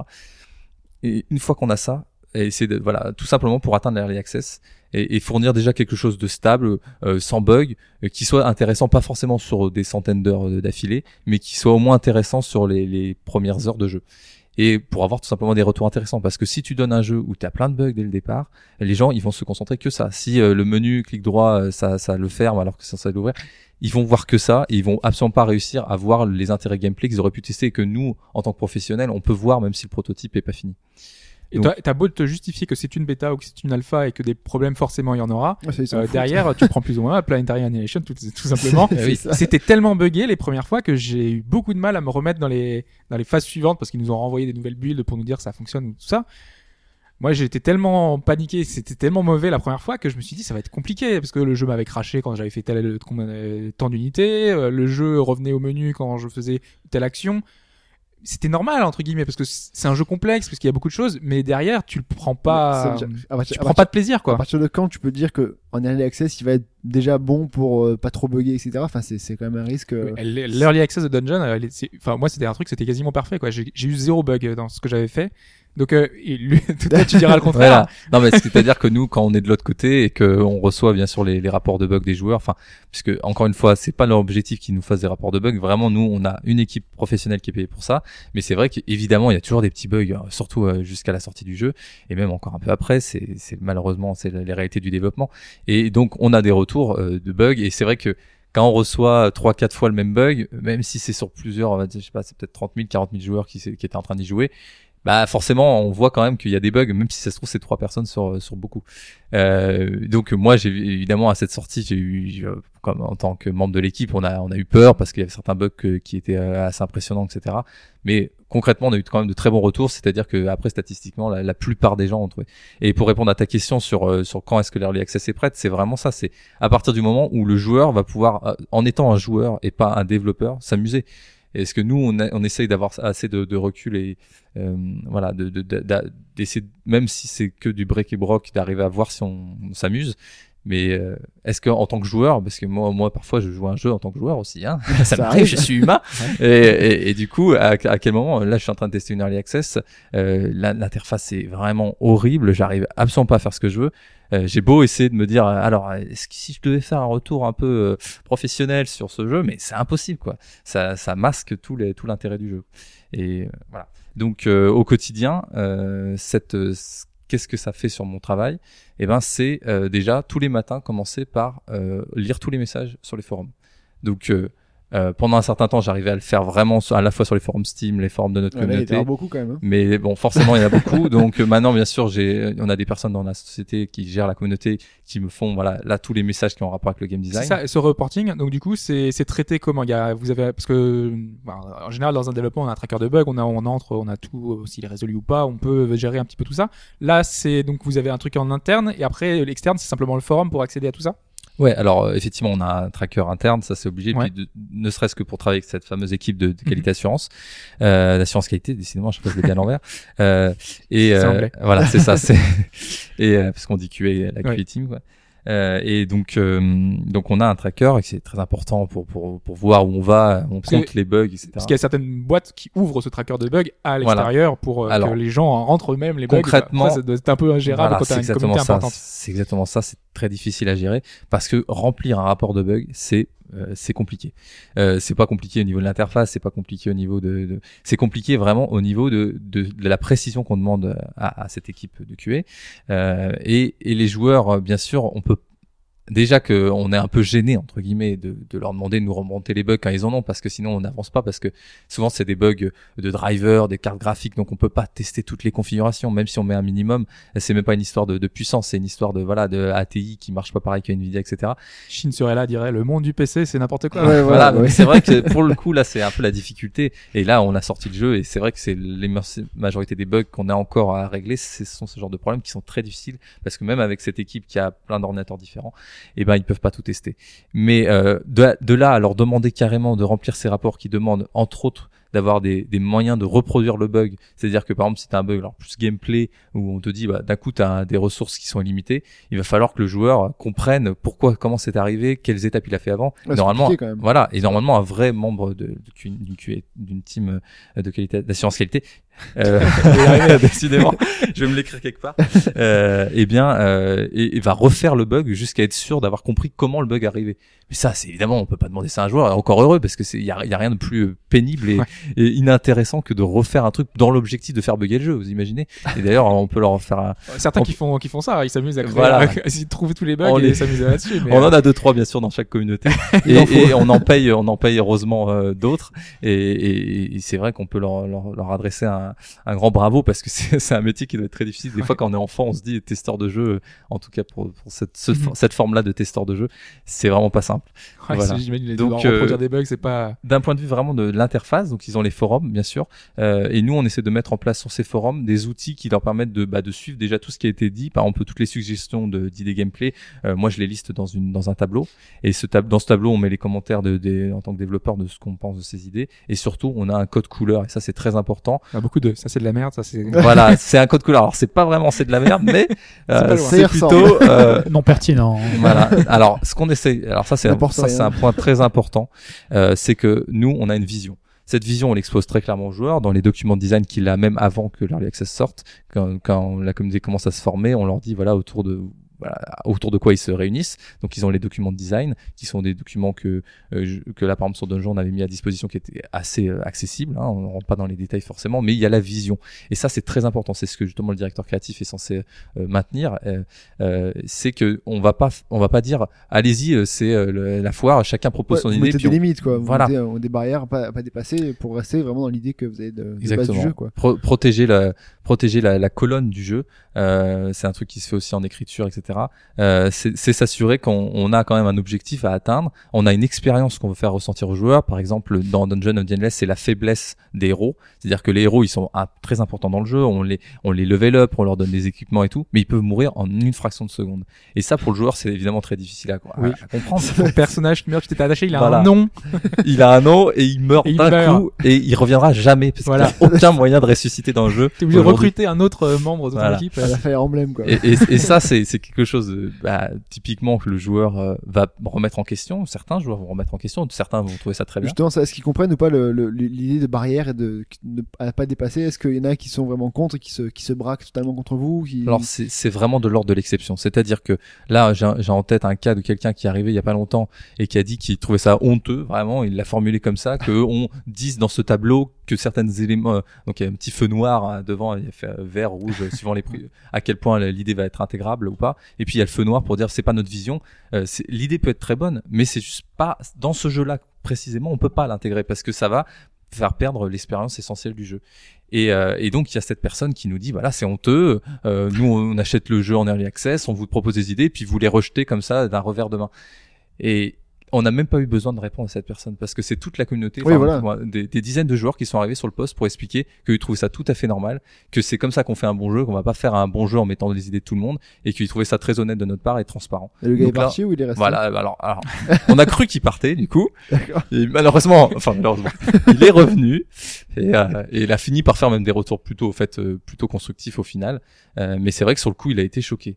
Un autre exemple, ça a été euh, quelqu'un qui est arrivé sur les forums Sim il y a pas longtemps et qui a dit euh, mais euh, je suis le seul à penser que ce serait mieux si ça ressemblait un peu plus à Zelda. Ah, d'accord. Et euh, donc on s'est regardé, on a fait bah, bah, je sais pas, enfin non, enfin, C'est pas la non, base, en quoi. tout cas, parce que enfin on, est, on aime beaucoup Zelda, mais c'est c'est pas ce qu'on était, on avait prévu de faire. Et là, pareil, c'est la communauté. euh, dans ces genres de situations, euh, quasiment systématiquement, c'est la communauté qui réagit à notre place, donc c'est c'est encore plus euh, naturel du coup. Euh, tout simplement, il il va, euh, ils vont, ils vont leur, leur- lui expliquer. En plus, souvent, euh, là pour le coup, ça part, ça c'est resté très très cordial. Ils ont expliqué, bah si tu veux jouer à Zelda, il y a plein de jeux qui s'en inspirent Zelda, encore plus. déjà. voilà, et puis tu joues à Zelda, le vrai, l'unique. Mais j'imagine quand même qu'il y a des, il y a des, des idées euh, que vous avez repris, donc du coup qui étaient à l'encontre de ce que vous aviez imaginé, mais qui allaient très bien dans le dans l'esprit de, de votre code que vous aviez au départ, quoi. Oui, tout à fait. Heureusement, hein, bien sûr, la majorité des, des idées, des retours sont très constructifs hein, dans notre communauté. Ça vient aussi peut-être de la cible qu'on a de joueurs, parce que c'est vrai que les, nous, notre communauté a été fondée par des joueurs de 4X et puis maintenant des joueurs de roguelike. Donc autant dire des gens quand même qui sont euh, plutôt euh, euh, carrés, enfin qui ont des pour les joueurs de 4X, on va dire c'est des joueurs très carrés, et pour les joueurs de roguelike, c'est des joueurs qui sont très euh, Faut planifier à l'avance. Voilà. c'est- faut avoir un esprit C'est ça. analytique euh, derrière. donc euh, c'est la communauté qu'on essaye de créer parce que c'est les jeux qu'on a envie de créer. Mais c'est vrai que derrière, si on imaginait de l'adapter pour certains genres de Pour jeux, certains genres de jeux, compliqué. ouais, ouais. Ça marcherait selon- pas, ça selon ne ta marcherait pas. cible, ça peut être évident. Tout à fait, tout à fait. Ouais. Euh, et nous, on a la chance d'avoir à la fois un, jeu- un genre- des genres de jeux qui sont adaptés à l'early access et des, jou- et des joueurs qui sont adaptés au retour constructif. Euh, bon, si on peut en trouver dans tous les genres, évidemment, mais ça veut dire qu'au quotidien, on a des idées qui sont parfois vraiment très très bonnes, et, euh, et donc on les liste dans cette fameuse euh, dans cette va- fameuse liste. Et après, dans nos plannings, on prévoit des temps pour intégrer ces idées. Et concrètement, du coup, ils ont, ils appliquent, euh, enfin, ça s'applique à quoi? Ça s'applique aux mécaniques, ça s'applique à la DA, ça s'applique à, à quoi euh, toutes leurs idées? Alors, la majorité des modifier? Est-ce retours qu'il y a un, un base que j'imagine mais- la majorité des retours sont quand même sur le game design. Encore Ouais. une fois, je pense que ça vient de la cible aussi parce que c'est des jeux vraiment systémiques avec des mécaniques très fortes et euh, bien sûr qu'il y a une- toute une direction artistique qui est importante.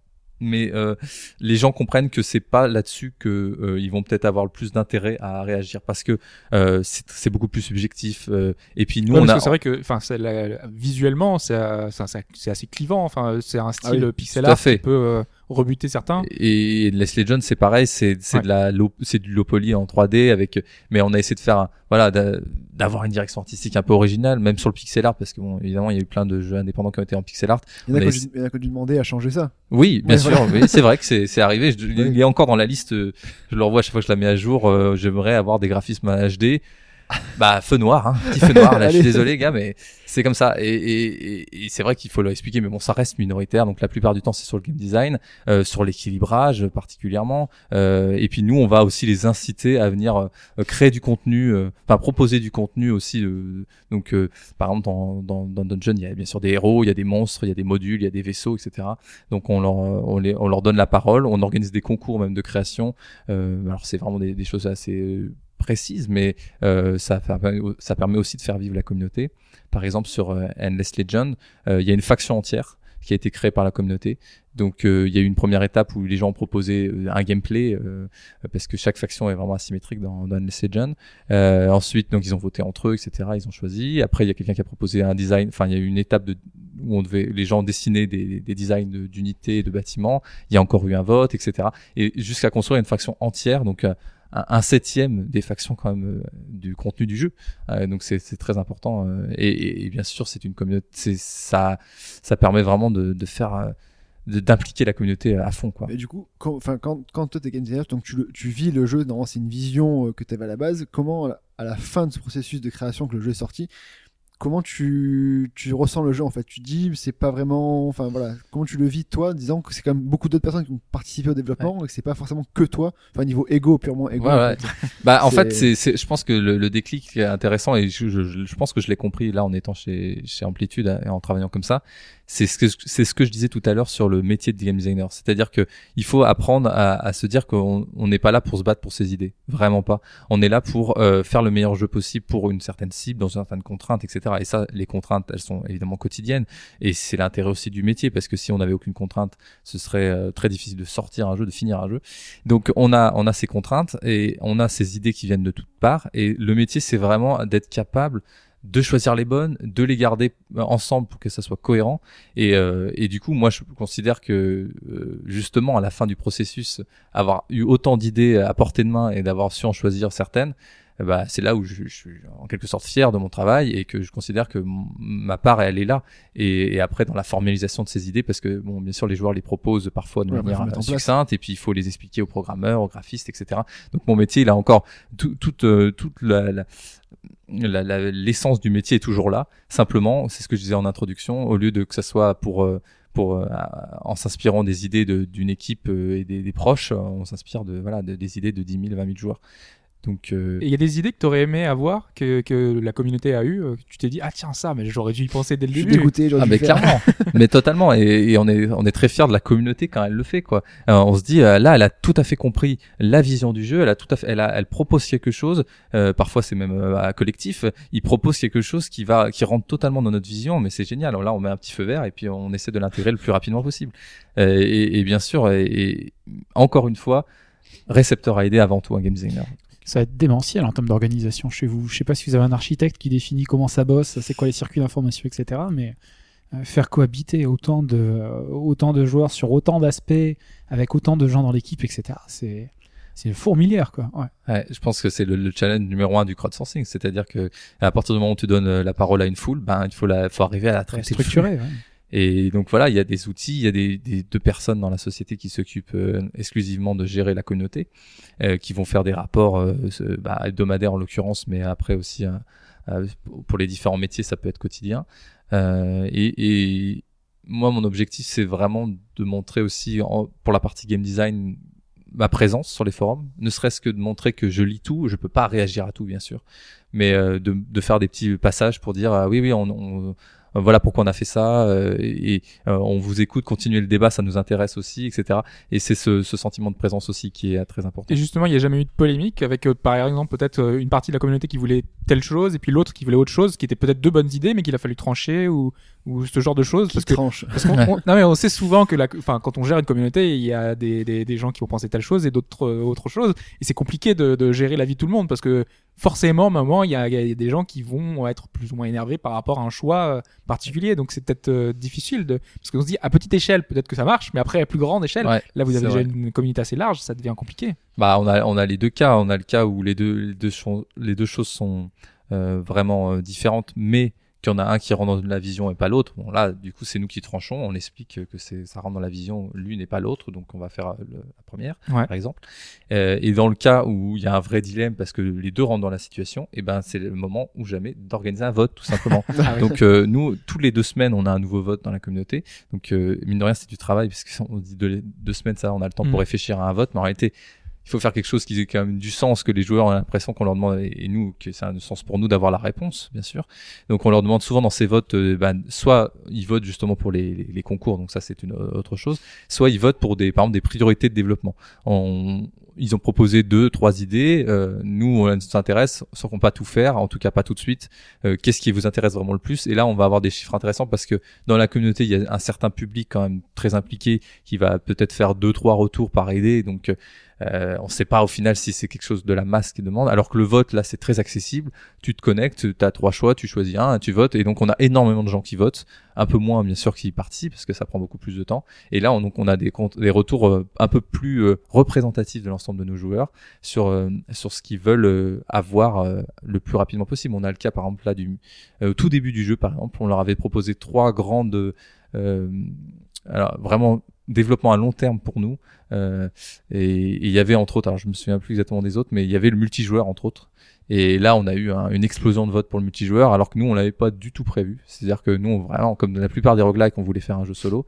Et quand on a vu à quel point ça faisait un engouement euh, fantastique, on s'est dit ah, alors peut-être qu'il y a quand même quelque chose à faire. Et donc, on a travaillé le multijoueur après, euh, euh, parfois en leur demandant leur avis sur quel mode ils attendaient, etc. Euh, après, un peu en sous-marin parce que ça demandait énormément de, de travail. Et Ah, parce donc- que ça arrivait un petit peu en surprise sur la fin. euh, Voilà. ouais. alors, en c'était au tout début de l'early access, mais l'early access a duré quand même un certain Ouais. temps, euh, presque un an. Et, euh, et du coup, euh, comme de la même manière qu'il nous a fallu un peu de temps avant de montrer le jeu au début, avant de faire l'early access, il a, nous, nous a fallu un peu de temps pour travailler en interne le, le multijoueur. Et euh, voilà, on l'a montré un peu tard d'ailleurs pour, faire un petit retour critique sur nous-mêmes. C'est-à-dire qu'on on devait sortir le jeu, le solo était prêt et le multijoueur était pas encore tout à fait prêt, mais on a été euh, voilà dans la volonté de, de montrer qu'on avait bien intégré ça et, et, que le multijoueur était là, qui était prêt, qu'on travaillait depuis des mois dessus, donc euh, on a pu le mettre aussi dans la version release avec un peu moins de temps de, early access dessus. Quoi. Et euh, justement là, le jeu donc est prévu donc sur Xbox One.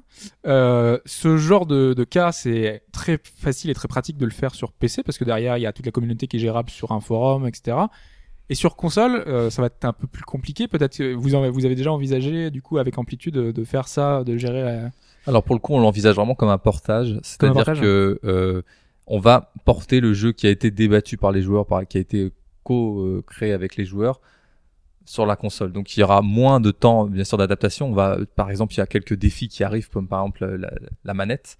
Donc ça, c'est quelque chose qui, sur lequel on va avoir, avoir des retours. Hein. Voilà, c'est très important d'avoir des retours de joueurs. Donc ce qu'on va certainement faire, c'est mettre la manette sur la version PC.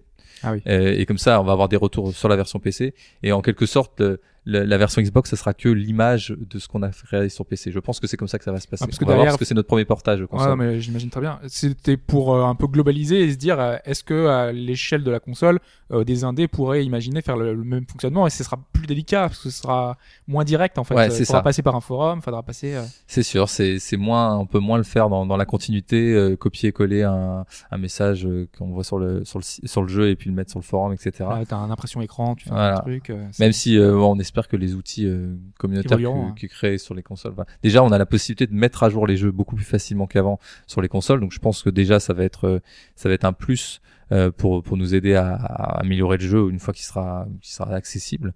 Mais bon, c'est vrai qu'il n'y a pas encore vraiment les notions d'early access et des choses comme ça. C'est pour ça qu'on le fait à la fin. En fait, là vraiment, on, le, on le ferait bien en parallèle, mais bon, déjà techniquement pour une petite équipe comme nous, c'est c'est compliqué.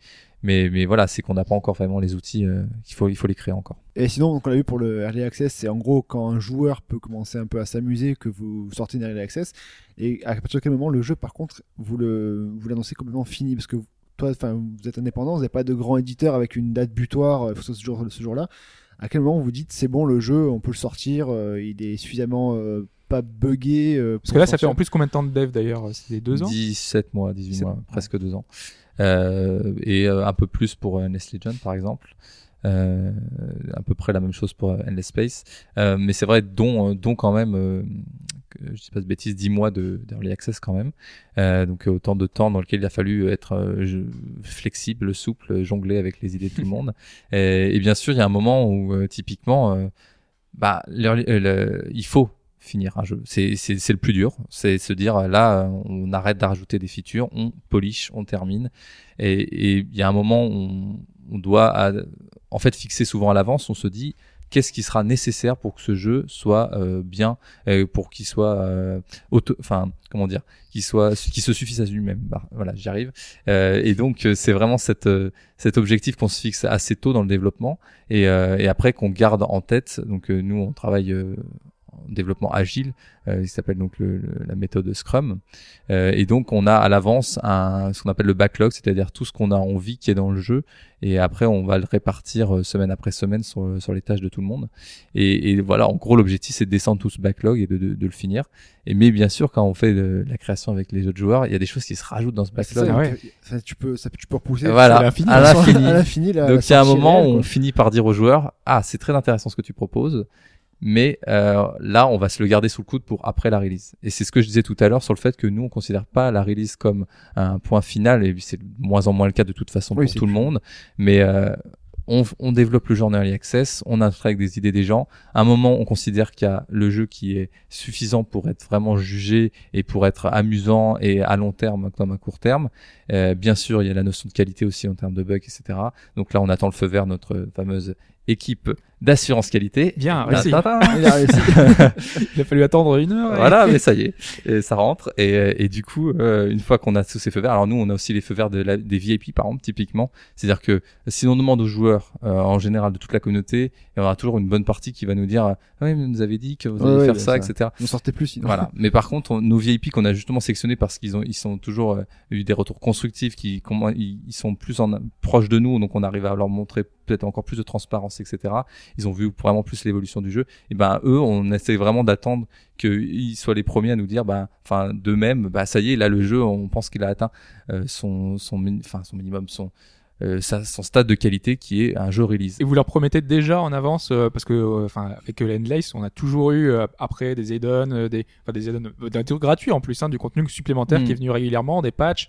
Euh, ça penser peut- peut-être à Blizzard par exemple qui prend en soin de son jeu des années et des années après. Bon là on n'a pas encore le recul nécessaire pour savoir si dans quelques années ce sera encore le cas, mais en tout cas il y a un vrai suivi et euh, ces idées peut-être que vous aviez gardées de côté, vous leur dites euh, ça va venir ou c'est euh, on, on y travaille, on verra au jour le jour au fur et à mesure. euh. Alors, on essaie d'éviter de promettre parce qu'on Ouais. n'est pas à l'abri, par exemple, d'un bid qui ferait que le jeu, parce que bien sûr, il faut continuer à avoir de l'argent pour, euh, pour Ouais, faire ça, sûr. hein, c'est, c'est évident.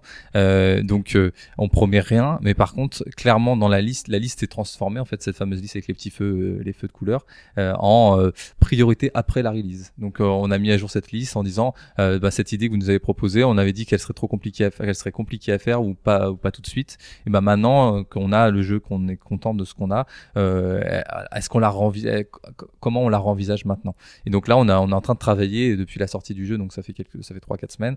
On est en train de travailler justement sur la mise à jour de cette liste pour la communauté, pour leur montrer quelles sont nos nouveaux, nos nouvelles priorités. Et vraiment, on essaye, pareil, ça c'est dans l'entreprise, on essaye de Enfin, dans, dans l'esprit de l'entreprise, d'entretenir nos jeux, c'est sûr. Euh, Endless Space, on a sorti une add-on euh, il y a 3-4 jours, Ouais. justement. Euh, Endless Space qui est sorti en 2011. Euh, pardon, en, en 2000, euh, enfin, Non, c'est 2012. En 2012, pardon, voilà, c'est ça, juin, juin 2012. Euh, donc on a sorti une add-on euh, encore, enfin une add-on. On Ah. se souvient, c'était notre deuxième Notre podcast. Deuxième podcast. ouais. ah bah, c'est sûr, ça, ça permet de, de calculer. on se souvient bien. ouais. Donc voilà, et on- en tout cas, ce qui est certain, c'est que nous, autant que possible, on a, on a envie de le faire. Et que là, dans l'équipe, euh, on est remotivé à bloc parce que c'est vrai qu'il y a eu une période euh, après la sortie où euh, on est en- très en réaction. C'est-à-dire qu'il faut réagir aux bugs euh, matériels qu'on n'avait pas prévus. Il faut euh, euh, Il y beaucoup gérer d'ailleurs, ou euh, c'est c'est du, du coup, vu qu'il y a eu plus de monde qui a Voilà. accès au jeu, c'est forcément.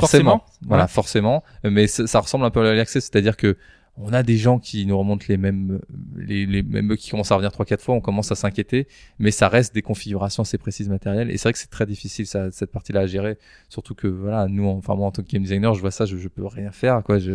Donc c'est c'est assez, assez terrible, mais en même temps, ça reste, voilà, le jeu est très stable. Euh, pour le multijoueur, comme on, comme on l'a dit, euh, l'early access a été un peu plus court, donc il y a certainement euh, encore un, un effort à faire. Donc là, on est avant tout en train de, de finaliser ça, peut-être de, de restabiliser un petit peu ça. Et euh, mais là, ça y est, on repart maintenant pour imaginer le contenu à long terme.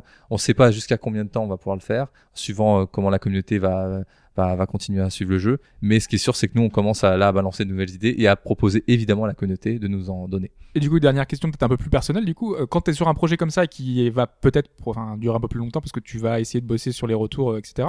Toi, tu peut-être d'autres aspirations, non, de bosser sur un autre projet en parallèle? Du coup, ça va être une autre équipe qui va prendre en charge tout ça ou c'est euh, où tu penses continuer du coup sur sur ça euh, c'est vrai que euh, déjà premièrement euh, moi il y a plein de choses que j'ai adoré dans les dans les propositions des joueurs qu'on n'a pas pu faire et que ou peut-être des idées aussi qui viennent de l'équipe etc que du coup quand le jeu il arrive à l'état de release même si on est fier de ce qu'on a fait il y a toujours encore une envie d'aller plus loin et donc se dire euh, justement maintenant euh, dans notre industrie dans notre industrie pardon euh, la release c'est pas la fin du jeu euh, c'est quand même super positif on se dit on va encore pouvoir faire plein de choses etc donc euh, bien sûr qu'il y a une envie de continuer, puis il y a une envie aussi d'aller voir un, un peu un autre projet, etc. Donc là, on est encore en phase, euh, comment dire, de, de réfléchir comment on replace chaque membre de l'équipe, comment on évolue, puis au sein de la société, bien sûr, il va falloir euh, penser à la suite, etc. Mais pour Oui. l'instant, ce qui est évident, c'est que la suite, c'est Endless Legend et Dungeon of the Endless, continuer ce qu'on appelle le live et, continuer à fournir du contenu.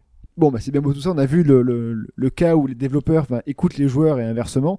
Maintenant, on va voir dans la troisième partie le, le cas où ben, les joueurs ne comprennent pas trop le choix des développeurs.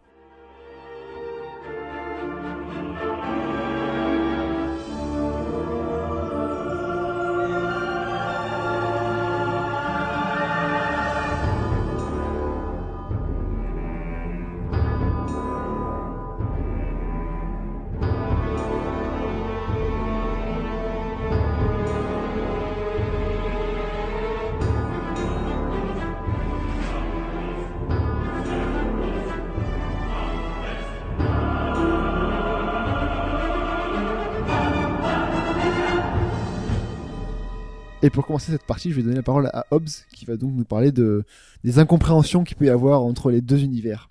Ouais, bah déjà un constat tout simple, le, constat que entre l'avis des joueurs, entre les doléances des joueurs et euh, les, résultats concrets qu'on a au final euh, dans les ventes et au niveau bah, tout simplement ouais, des, ventes des jeux. Euh, bah, généralement, les gens souhaitent euh, qu'un jeu soit long. Et ce qu'on voit dans les chiffres, c'est que les jeux les plus qui ont une durée de vie les plus courte marchent le mieux. C'est pas le cas tout le temps et il y a forcément Il y a des exceptions. bah oui. Et on est dans, on essaye de voir un peu plus large. Euh, les jeux originaux, on demande des jeux originaux, les, les gens réclament ces jeux-là. Pourtant, ce sont un peu toujours le même genre de jeux, les mêmes types de jeux qui reviennent un peu régulièrement. On demande des jeux au gameplay travaillé, on veut quelque chose qui soit compliqué avec un système. Et pourtant, bah voilà, on a fait un podcast complet et entier sur la ré- raréfaction justement de ces jeux à système, qui montre que les jeux aiment, enfin les gens aiment bien quand même que le jeu soit facile de prendre en main, euh, prise en main rapide. Donc euh, derrière, hmm, c'est un peu compliqué. Donc tout ça, ça montre quoi? Ça montre que le, la catégorie des joueurs, c'est extrêmement large, c'est extrêmement vaste, qu'il y a de tout, et que forcément des avis divergents. On l'a vu déjà dans ce cas, dans ce cas-là, il y a forcément des gens qui ont des avis complètement différents, et que quand un éditeur, quand un développeur doit le prendre en compte, bah, il y a des contrastes parfois violents, et on l'a vu ces dernières années, notamment euh, quand Electronic Arts dit euh, on vous a compris, on va vous faire des jeux pour joueurs, sort Dead Space et genre euh, sort Mirror's Edge, et que c'est le beat complet, et que eux ils sont, bah, on est bien embêtés, on vous a sorti les jeux que vous vouliez, Voilà, vous avez sorti des jeux qui sont super bien pour les joueurs, qui ont eu des bonnes critiques. Et derrière, il y a personne qui les achète. Donc qu'est-ce qu'on fait Bah nous, on, on continue FIFA 15 et on continue machin. c'est compréhensible. Euh, donc du coup, bah, on met moins l'accent sur ces genres de là. Euh, Il y a des, il y a d'autres exemples, hein, Okami, euh, Beyond Good and Evil. Enfin, voilà, c'est des jeux qui ont eu des succès critiques euh, saisissants, marquants. Shenmue, je remplace tout le temps. voilà, dans chaque podcast. Et euh, c'est des titres malheureusement qui derrière ne trouvent pas leur public. Alors après, il y a des tas de raisons différentes. Euh, on va pas rentrer au cas par cas, mais c'est pour dire que le le joueur est, euh, est une entité euh, multi, multiforme, quoi, protéiforme. Donc derrière, c'est compliqué de, de, de pouvoir dire euh, euh, oui, euh, le, le, on peut pas avoir forcément tout ce qu'on veut parce que bah, c'est compliqué et on va essayer de détailler justement euh, pourquoi est-ce que c'est compliqué. Il y a le paradoxe de l'étrangeté. C'est dans, dans les panels, par exemple, en sortie, de- donc dans les films hollywoodiens, on, on demande aux gens qu'est-ce qu'ils ont trouvé, euh, comment ils ont trouvé un, un film euh, à la sortie d'un ciné qu'ils ont, ils ont vu en avant-première, par Ouais. exemple, enfin bien en avant-première, pardon, euh, quand ils font des, des séances de test, et euh, ils vont dire par exemple, euh, ouais, mais ce, ce méchant-là, je le trouve un peu bizarre, il est, je suis pas à l'aise quand, quand je suis devant lui, etc. Et là, ça va être interprété. Euh, Oh là là, il faut, il faut revoir la scène, il faut, c'est c'est gênant, les gens sont pas bien, etc. Et puis bien sûr, c'est comme ça qu'on fait pour enlever tout l'intérêt d'un film, bien sûr. Une fois qu'il y a plus les émotions un peu contradictoires. Euh, et donc c'est un paradoxe parce que quand on demande l'avis euh, à quelqu'un, il sait pas toujours euh, vraiment ce qui est bon pour lui. Et dans un jeu vidéo, c'est encore plus facile à interpréter puisque pour qu'il y ait jeu, il faut qu'il y ait euh, épreuve, il faut qu'il y ait difficulté. Euh, alors ça peut être des fois elles ont des formes un peu particulières dans certains cas spéciaux, mais s'il n'y a pas un minimum de de- d'épreuves à, dépasser, à se dépasser, à dépasser, euh, bah, même dans un Call of Duty ultra moderne où tu euh, repopes quelques secondes avant, etc. Il, il faut qu'il y ait ce, Faut cette qu'il y ait un challenge, Voilà. ait, euh, et il faut que ce challenge évolue, que ça, parfois il soit fort, parfois il soit plus faible pour que le joueur se sente en puissance à certains moments et qu'il reste attentif au jeu, etc. Et mais ce genre de choses, le joueur ne- ne- n'a pas forcément le recul pour se rendre compte qu'il en a besoin et que si on lui donne son avis, peut-être qu'il va juste, euh, euh, bah, certaines catégories de joueurs vont, vont pouvoir, par exemple, chercher à simplifier le jeu, etc. J'imagine que c'était le cas sur euh, Dungeon où euh, des gens ont dû trouver ça trop compliqué et dire euh, bah voilà moi j'ai pas envie Ouais, de c'est ça but, alors que là. pourtant c'est le but que c'est un roguelike. Exactement. Et là, là, par exemple, on a l'exemple concret d'un concours où on doit, on a proposé aux joueurs d'imaginer un nouveau monstre pour la pour la prochaine, euh, pour la suite de donjon. Euh, donc, on, ils ont pu proposer des gameplays les plus, euh, certains qui sont vraiment sadiques, y a pas de souci. Hein. ils y arrivent quand ils veulent quand même. Feu Et- vert pour eux. Voilà, c'est ça, feu vert, bim. Mais alors, euh, évidemment, il y a toujours certains euh, qui arrivent et qui proposent des, des, des, des, des monstres qui donnent euh, des ressources, qui donnent de la vie, qui et tu parce un qu'ils ont tellement été traumatisés par le jeu que voilà, c'est la première chose qu'ils pensent avoir besoin pour que le jeu soit bien. Et on est là justement pour leur expliquer que c'est pas toujours ce qu'on a envie en tant que joueur qui est intéressant. Le réglage le de jeu. difficulté ouais c'est toujours euh, ouais. pas évident parce que On n'a pas beaucoup parlé parce que, enfin, l'Amplitude Studio, c'est un studio indépendant, mais il y a quand même un, un rôle d'un éditeur au-dessus, d'éditeur qui a quand même un rôle encore, encore important de nos jours. C'est quand même lui qui a. Ouais, bah, l'éditeur est l'un de ces filtres entre le- les souhaits, euh, les souhaits des joueurs et les souhaits euh, des développeurs. Euh, euh, alors, faut prendre en compte le. Alors ça, ça va dépendre vraiment cas par cas. hein. Ça va dépendre du type de boîte, du projet qui est porté, etc. Mais il faut rappeler d'abord ce que c'est l'éditeur. Le premier aspect, c'est le financement quand même. D'une manière générale, c'est qui qui paye, qui décide. C'est comme ça. Voilà, c'est ça. Ça, c'est c'est triste, logique, mais ouais. c'est comme ça. Euh, Il y a le deuxième aspect qui est aussi le marketing, c'est-à-dire ton idée, elle est super, mais d'une certaine façon, il y a des choses que tu sais en demandant aux gens, il y a des choses que tu sais par l'intuition, par le pif, par 20 ans d'expérience, etc. Et euh, effectivement, euh, les mecs, j'imagine qu'un type euh, chez Sega qui dit euh, ton Shenmue, euh, c'est pas la peine. je sais ce que ça me coûtait, je sais ce que ça me rapportait. Chat échaudé, craint l'eau froide. Je me souviens de Ouais, voilà, score des c'est 1 et du 2. Donc euh, la dernière fois qu'on a fait un Shenmue, on a arrêté de faire des consoles. Donc si on en refait un, qu'est-ce qu'on arrête de faire? Voilà, c'est ça. Bon, les jeux mobiles avec de la chance, mais bon, je pense pas que ce soit ça malheureusement. Donc ouais, il y, a le- il y y a le rôle de l'éditeur qui est important. Il y a un autre aspect aussi, bon, c'est moins prégnant dans le monde du PC, mais c'est aussi l'aspect de distribution aussi. À une époque, qui était quand même vachement important. Il fallait avoir avec soi une boîte qui ait solides pour, euh, pour gérer tout l'aspect de distribution auprès des partenaires commerciaux. Et puis après, il y a aussi tout ce qu'on sait intuitivement, mais qu'on voit pas nécessairement. Donc, euh, bah, tout à l'heure, on parlait un petit peu des, des délais. Hein. Ça, c'est c'est c'est une contrainte majeure. Il y a les aspects aussi d'externalisation. Qu'est-ce qu'on fait en interne, qu'est-ce qu'on fait pas en interne? Ça aussi, ce sont des limitations De sur, plus en plus fréquent. en sur les possibilités. Ah oui, ça c'est c'est la règle. du- C'est c'est même pas que c'est la règle du jeu, c'est que c'est de pire. Ouais, c'est de pire en pire ou de mieux en mieux comme tu veux, mais Ouais, euh, c'est c'est de plus en plus prégnant. ouais. Ouais, bah, on essaye de choisir enfin les développements euh, dans des pays qui vont être euh, le, le plus à même de- d'avoir les des coûts les, les moins importants quoi. Donc C'est euh, comme pour tout ça. ouais, Pas que le jeu vidéo, malheureusement. Exactement, ouais. Pour les, euh, pour les grosses boîtes aussi, tu la pression des actionnaires. hein. Il suffit que si l'actionnariat est pas familial ou si t'as pas un mec qui est capable de, euh, de verrouiller euh, le board et de dire euh, on s'en branle si le cours il se casse la gueule, on sait ce qu'on fait, etc. Si t'as pas ce, ce type-là, euh, c'est quand même c'est quand même vachement compliqué. Et puis après, il y a d'autres aspects que, que j'ai pu voir aussi. Parfois, tu as des rivalités aussi dans les boîtes. Quand le jeu prend une direction, ça va dans, le, dans, dans la faveur d'une certaine équipe et moins d'une autre. Bon, pour les gros studios, c'est c'est des- c'est- c'est- c'est quand même des, des, des, des points qu'il faut pas négliger. Là, on a l'exemple autre- aussi au sein des studios qui ont plusieurs, qui ont dans différentes villes. hein. Je, je veux pas citer Ubisoft, mais il y a, il y a une forme de rivalité entre les différents studios d'Ubisoft. Hein, en France, par rivalité ou émulation parfois aussi. Ça peut, ça peut générer des choses vertueuses, mais effectivement, c'est encore source de Et complexité. pourtant, au sein même, enfin, on sait que c'était au Québec où, par exemple, il y avait deux, les deux entités d'Ubisoft sont pas forcément super amies. euh, également ouais. aussi. Voilà. effectivement. Et puis un autre aspect aussi euh, euh, que moi je maîtrise moins, c'est toutes les contraintes techniques. C'est-à-dire euh, concrètement, qu'est-ce que ça représente si je demande ce petit truc-là? Ouais, voilà. Ouais, mais même, enfin, il y a des anecdotes.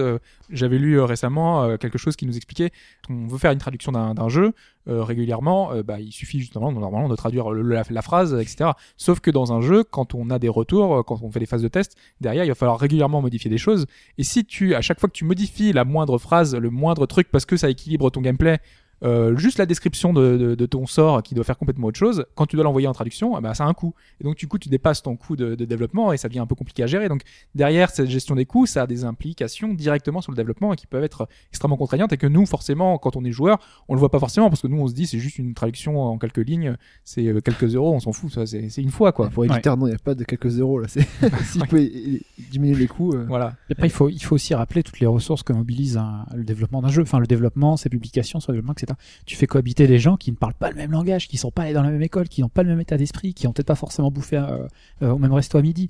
Ça va dépendre de la configuration du studio. Tu nous parlais que l'avantage de bosser une petite structure, c'est justement d'avoir cette proximité entre ces parties, de bien voir quelles sont les contraintes des uns et des autres. Ouais, chez Amplitude, c'est particulier quand même. Ouais. c'est- Ah, bah oui. Un cas de figure qui est favorable. Voilà, donc euh, du coup on n'a pas d'éditeur pour pour Endless Legend, Endless Space, on a un distributeur parce que c'est vrai que la partie vraiment boîte, c'est quand même quelque chose.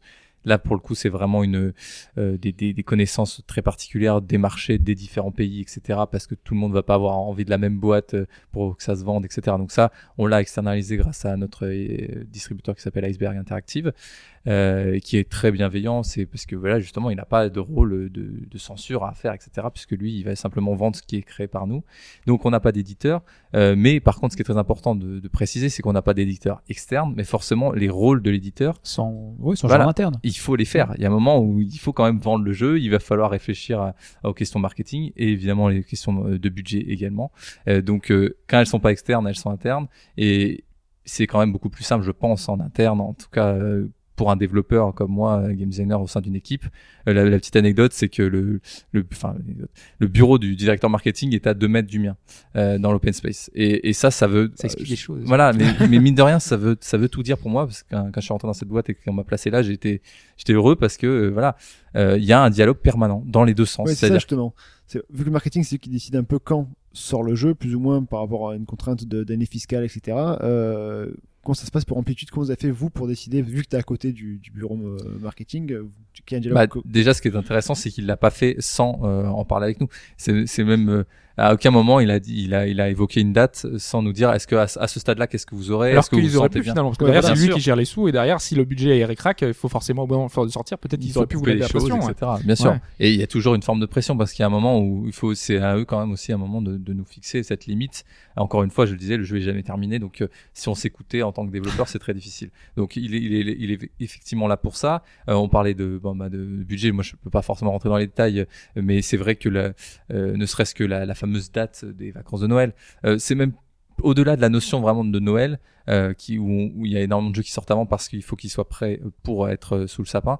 Euh, nous, c'est même pas vraiment en soi pour qu'ils soient sous le sapin parce que bon, bah, déjà il est virtuel. Ouais, c'est un peu dommage. Il y a, beau- il y a moins de grand-mères qui l'achètent quand même. D'ailleurs, il va sortir en boîte. euh, Euh, il y aura une pour l'instant, c'est pas prévu, puisque c'est vrai que c'était un petit jeu, donc le coût de la fabrication de la boîte est pas forcément. Parce que très- Lespace on avait eu, enfin, eu droit à une. Tout à fait. La Legend, vous pouvez le trouver à la Fnac. Ah. Euh, oula, j'ai dit une, une marque, pardon. Euh, dans, un, dans un réseau de Ça va, on a y a pas de soucis. Ouais, pas de on n'est pas assez ça.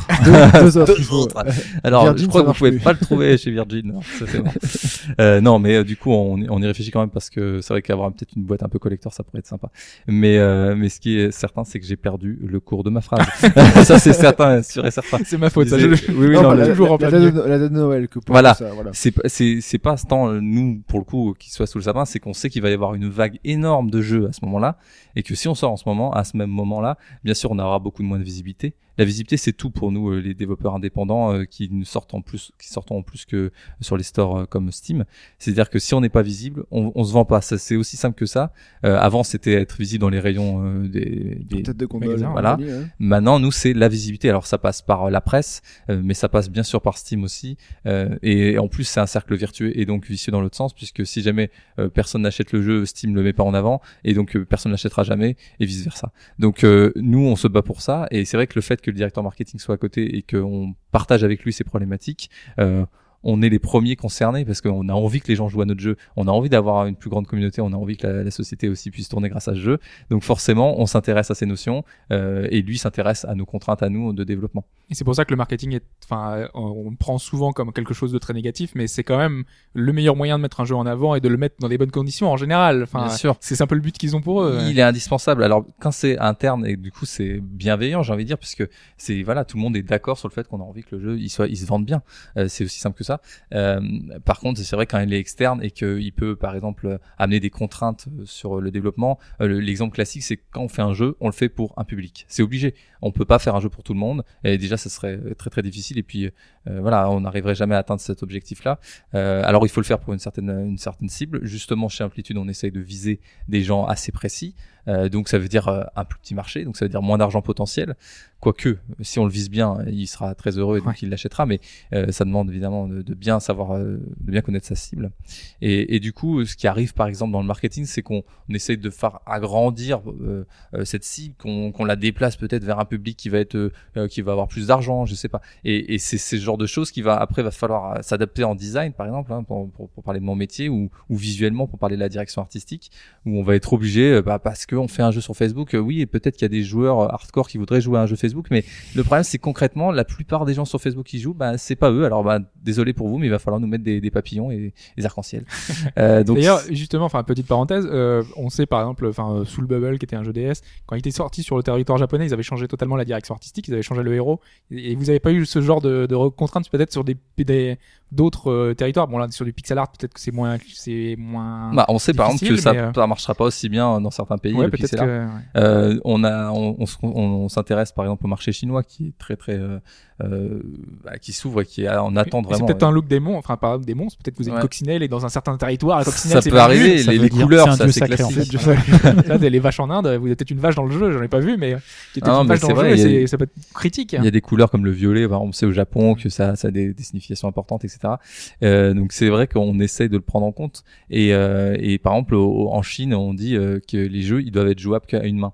Euh, donc euh, forcément, automatiquement, quand on sait ça, qu'on, si on a un moment, on va vouloir viser ce, ce marché. Il faut qu'on réfléchisse à ce que tous les, toute la partie shortcut sur le clavier soit pas indispensable. Donc il faut que tout soit faisable à la souris. Et ça, mine de rien, c'est des informations importantes. Et c'est là où justement travailler avec des extérieurs, avec des experts dans, dans ce domaine-là, ça devient euh, essentiel. Et c'est pour ça qu'on a un distributeur, par exemple, physique, qui va nous donner des informations sur euh, tel marché. Là-bas, il leur faut absolument une boîte en carton avec euh, euh, du relief, sinon ils trouvent que ça fait bas de gamme, alors que chez nous, elle est en plastique, etc. Et toutes ces informations-là, euh, voilà, il faut les, les avoir pour, pour suivant la cible qu'on- qu'on vise. Bon, là, au moins, on a vu, on a vu pour le coup comment ça se passe, mais c'est au niveau d'un plus ou moins de dépendance, ce qui est pas forcément le cas au niveau marketing. Et enfin, le marketing n'a rien imposé au niveau de la, du gameplay, au niveau du- de la DA. euh, Je, je dirais que c'est un échange euh, constructif entre Voilà. les deux. Ouais, plutôt voilà, que de c'est pas bien. imposer parce que par exemple quand on a commencé à réfléchir à la DA du jeu au niveau des pixels euh, nous on a voulu assez rapidement on l'a imaginé en pixel art parce que euh, on avait envie d'avoir cette inspiration roguelike mais bon c'est de la ski art pour ce qui est du vrai rogue mais après toute la euh, toute la série des jeux qui sont arrivés après sont inspirés quand même de ce côté rétro. Euh, donc euh, on avait envie de ça parce que c'était aussi une cible qu'on n'avait pas exactement avec le 4X et qu'on s'en trouvait ça intéressant. Et euh, et voilà, et ce que je suis en train de dire, c'est que tout simplement, on s'est fait des réflexions de marketing. Et, c'est normal, c'est pas choquant de, quand on réfléchit à ça, quand on a eu notre pixel artist qui a, qui a fait plusieurs sprites de, avec différents styles graphiques et qu'on en a choisi un, on l'a choisi en se disant lequel va, va vraiment cibler notre public. Lequel on aime, c'est une chose, mais il faut savoir se mettre, se mettre à la place du joueur qu'on vise. Et à ce moment-là, quand on fait ça, on fait du marketing.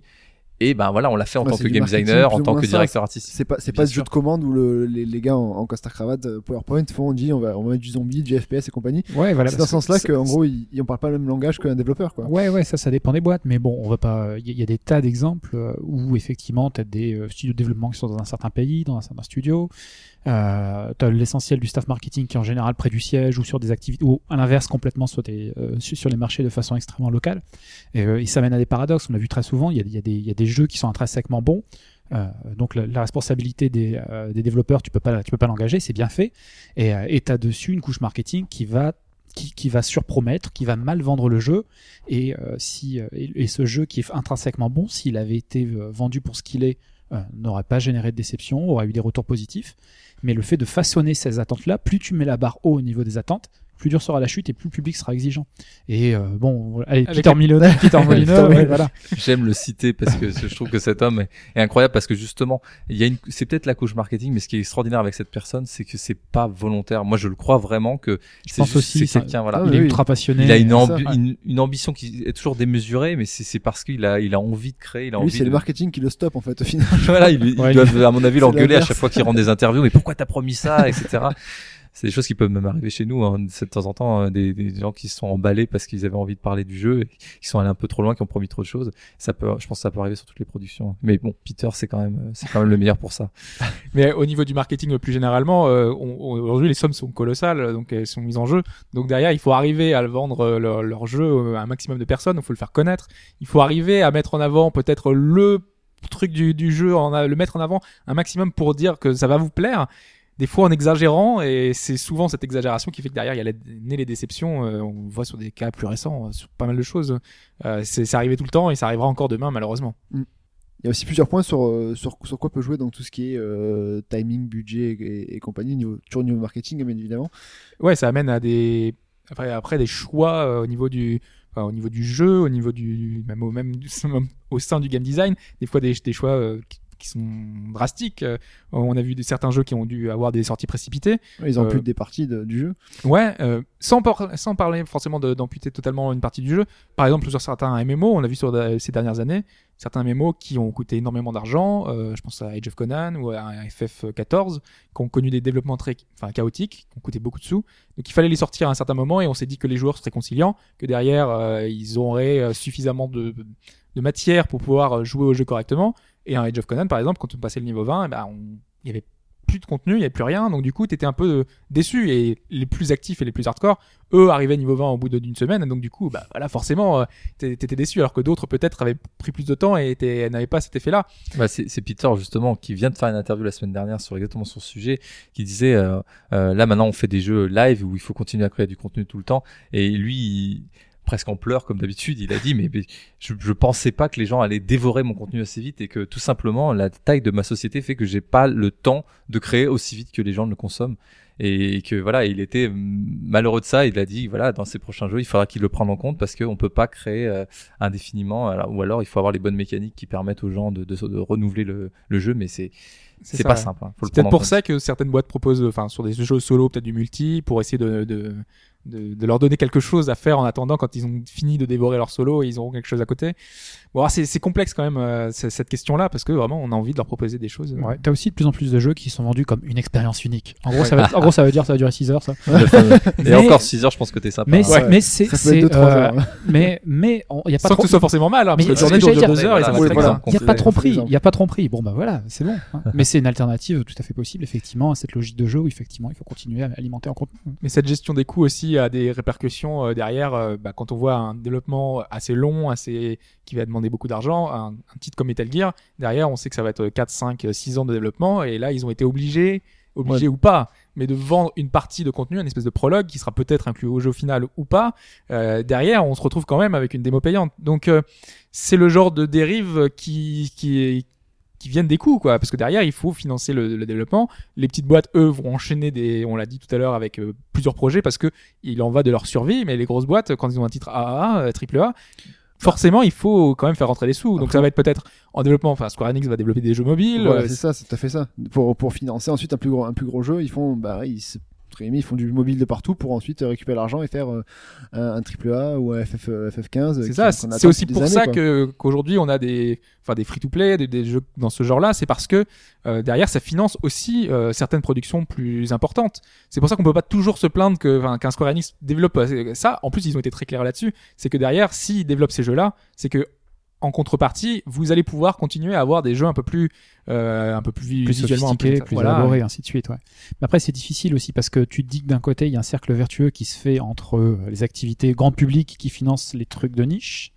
Très bien, mais le problème, c'est qu'il y a- il y a quelque chose euh, qui est présent dans les deux, c'est le capital symbolique. Et quand tu passes sur du mobile ou du free-to-play, je suis désolé, mais c'est pas la même chose. Ouais. Et Ouais. euh, ce, que, ce, que, ce que tu pensais confiner dans, dans ces univers-là, finalement, va te revenir un petit peu dans la gueule sur ta, sur ta franchise phare. Donc c'est c'est super compliqué. C'est super Ouais, compliqué. mais après, je pense pas que les, les joueurs, enfin, pff, si vraiment les, les gens qui développent sur mobile et qui font du free-to-play à, à tour de bras pour faire de l'argent et ensuite ils te pondent un jeu juste magnifique euh, à côté, je pense qu'à la limite. Non, ça euh, passe. Mais il a question passe, de hein, standard de qualité. Après, normalement, Ouais. c'est- c'est pas les mêmes publics aussi. Donc, à la rigueur, si le, jeu, si le Final Fantasy Mobile, il est, enfin, pas mobile, pas parce qu'apparemment, il y en a des pas si mal. euh, Même pas les si, boîtes. si le même free-to-play, boîtes il est pourri, si le, si le, le- Oui, parce qu'il faut, il faut pas faire l'amalgame trop rapidement sur le free-to-play. Il y a des excellents jeux Oui, free-to-play. Oui, oui. League of Legends, euh, bien sûr, euh, le fait, enfin, pardon, j'ai j'ai oublié l'autre que je voulais citer. Dota ou je ne sais pas. ou- Voilà, et mais c'est vrai que on a des exemples quand même. euh, ah, zut.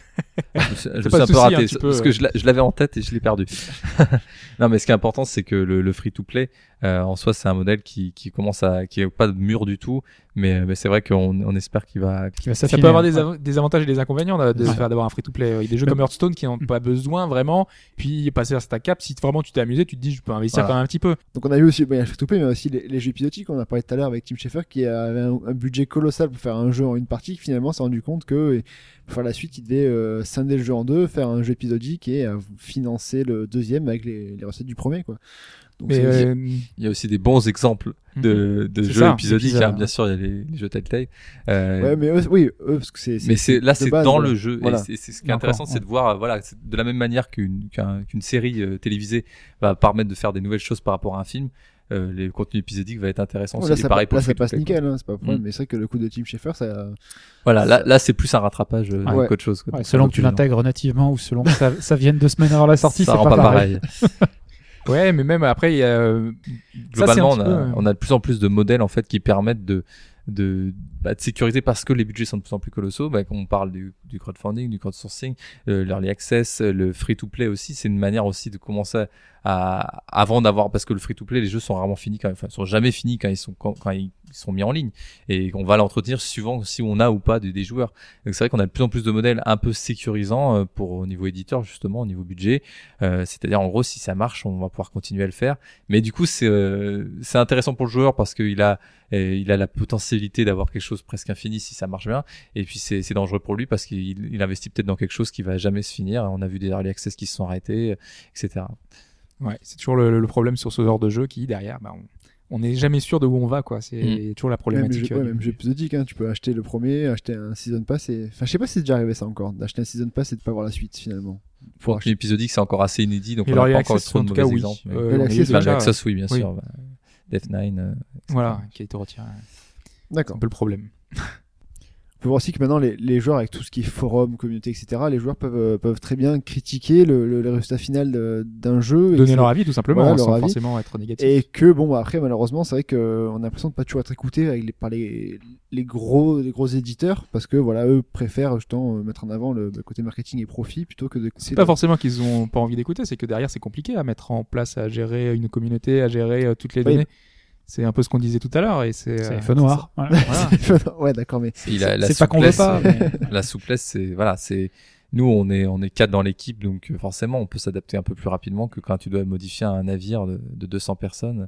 Je pense, euh, voilà, euh, par exemple au studio Ubisoft, en plus travaille dans différents studios qui doivent à la fin tout converger sur un seul même jeu parce qu'ils ont travaillé dans les quatre coins du monde. Voilà, ouais. Ah, pour avoir coordonné ça en fonction des premiers retours des joueurs. Et pourtant, Ubisoft est très très proche des joueurs. Alors eux, eux ce qu'ils ont, c'est qu'ils ont le fameux, ils ont le fameux, euh, pardon, Game Lab, je vais y arriver, qui, euh, qui dans lequel ils font tester très rapidement et très souvent le, jeu par des gens qui, payent ou qui, qui donnent des jeux, je sais plus exactement. Mais euh, ça, pour le coup, c'est vraiment, ils ont, ils ont une très bonne méthodologie de, de playtest euh, qui coûte, qui coûte leur coûte cher et qui, euh, et qui prennent en, ils ont vraiment des ergonomes qui travaillent. Ça, c'est un peu un nouveau métier qu'on n'avait pas encore trop ici, euh, jusqu'ici, que Ubisoft commence à proposer. Des gens qui vont être euh, spécialisés dans le test euh, pour comprendre ce que les joueurs veulent. Et, euh, et ça va remonter. Après, ça va passer par l'éditeur, euh, ce qu'on appelle l'édito à, Paris, euh, chez Ubisoft. Mais après, euh, il y a toute la, toute la politique interne qui fait que ça redescend pas toujours jusqu'au jeu. On avait eu le cas de- d'AC3, par exemple, qui avait pas du tout pris en compte les, guidelines qui avaient été donnés par les ergonomes. Sur, par exemple, le fait d'avoir trois heures de cinématique en introduction d'un jeu, un peu frustrant pour le joueur, voilà. Ouais. FF13. Après, voilà. C'est notre l'ergonome, je pense avait C'est ça. Mais les 3 heures, c'est pas grand chose par rapport à ce qui suit. Voilà, c'est ça, c'est juste les trois premières des 30 un premières, donc c'est pas grave. voilà. Il y a un autre aspect aussi, euh, peut-être pour, euh, pour, pour conclure le sujet, on parlait des incompréhensions et, et des déceptions. Euh, parfois aussi, tu attends d'un concepteur euh, dans tout ce qui est créatif, tu attends justement qu'il est cap- qu'il soit capable de te proposer quelque chose auquel tu n'as pas pensé.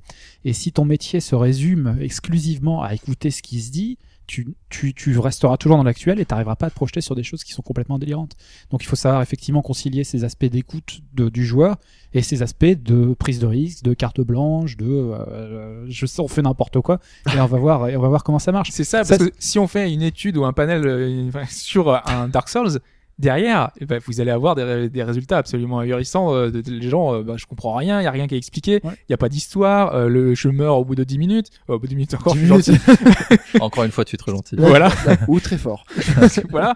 Mais c'est c'est extrêmement, enfin derrière, il faut arriver à bien gérer tout ça. C'est c'est compliqué. C'est pour ça que on peut pas euh, enlever tout ce qui euh, déplaît aux gens et dire euh, voilà le résultat. Non, ça marchera pas comme ça parce que derrière, il faut quand même des, des limites et les développeurs et les créateurs, ils sont là pour ça et pour les mettre ces limites. Le joueur ne n'a pas toujours raison, quoi. C'est ça le, le truc euh, au, fond- au final. Alors, Ouais, il faut il y a la il y a la place Et il a euh, de très bons avis et c'est très bien et on le voit dans des jeux comme euh, Dungeon que derrière les- quand les gens sont écoutés bah derrière ça donne des choses qui sont formidables mais c'est pas toujours le cas et c'est pas toujours euh, le meilleur avis parce Ouais, que bah après a- ça donne, oui, c'est un truc pour pour la cible donnée aussi. Voilà, c'est très voilà. important la cible et la vision encore Et une fois. vision, voilà. Où c'est justement là qu'on a notre plus-value quand même, je pense en tant que créateur, c'est que cette vision, bah, elle est partie quand même d'un, par exemple, d'un postulat assez assez original et que même si euh, voilà, de pas céder à la facilité, typiquement, c'est que c'est des choses qu'il faut maintenir pour avoir un jeu à la fin intéressant.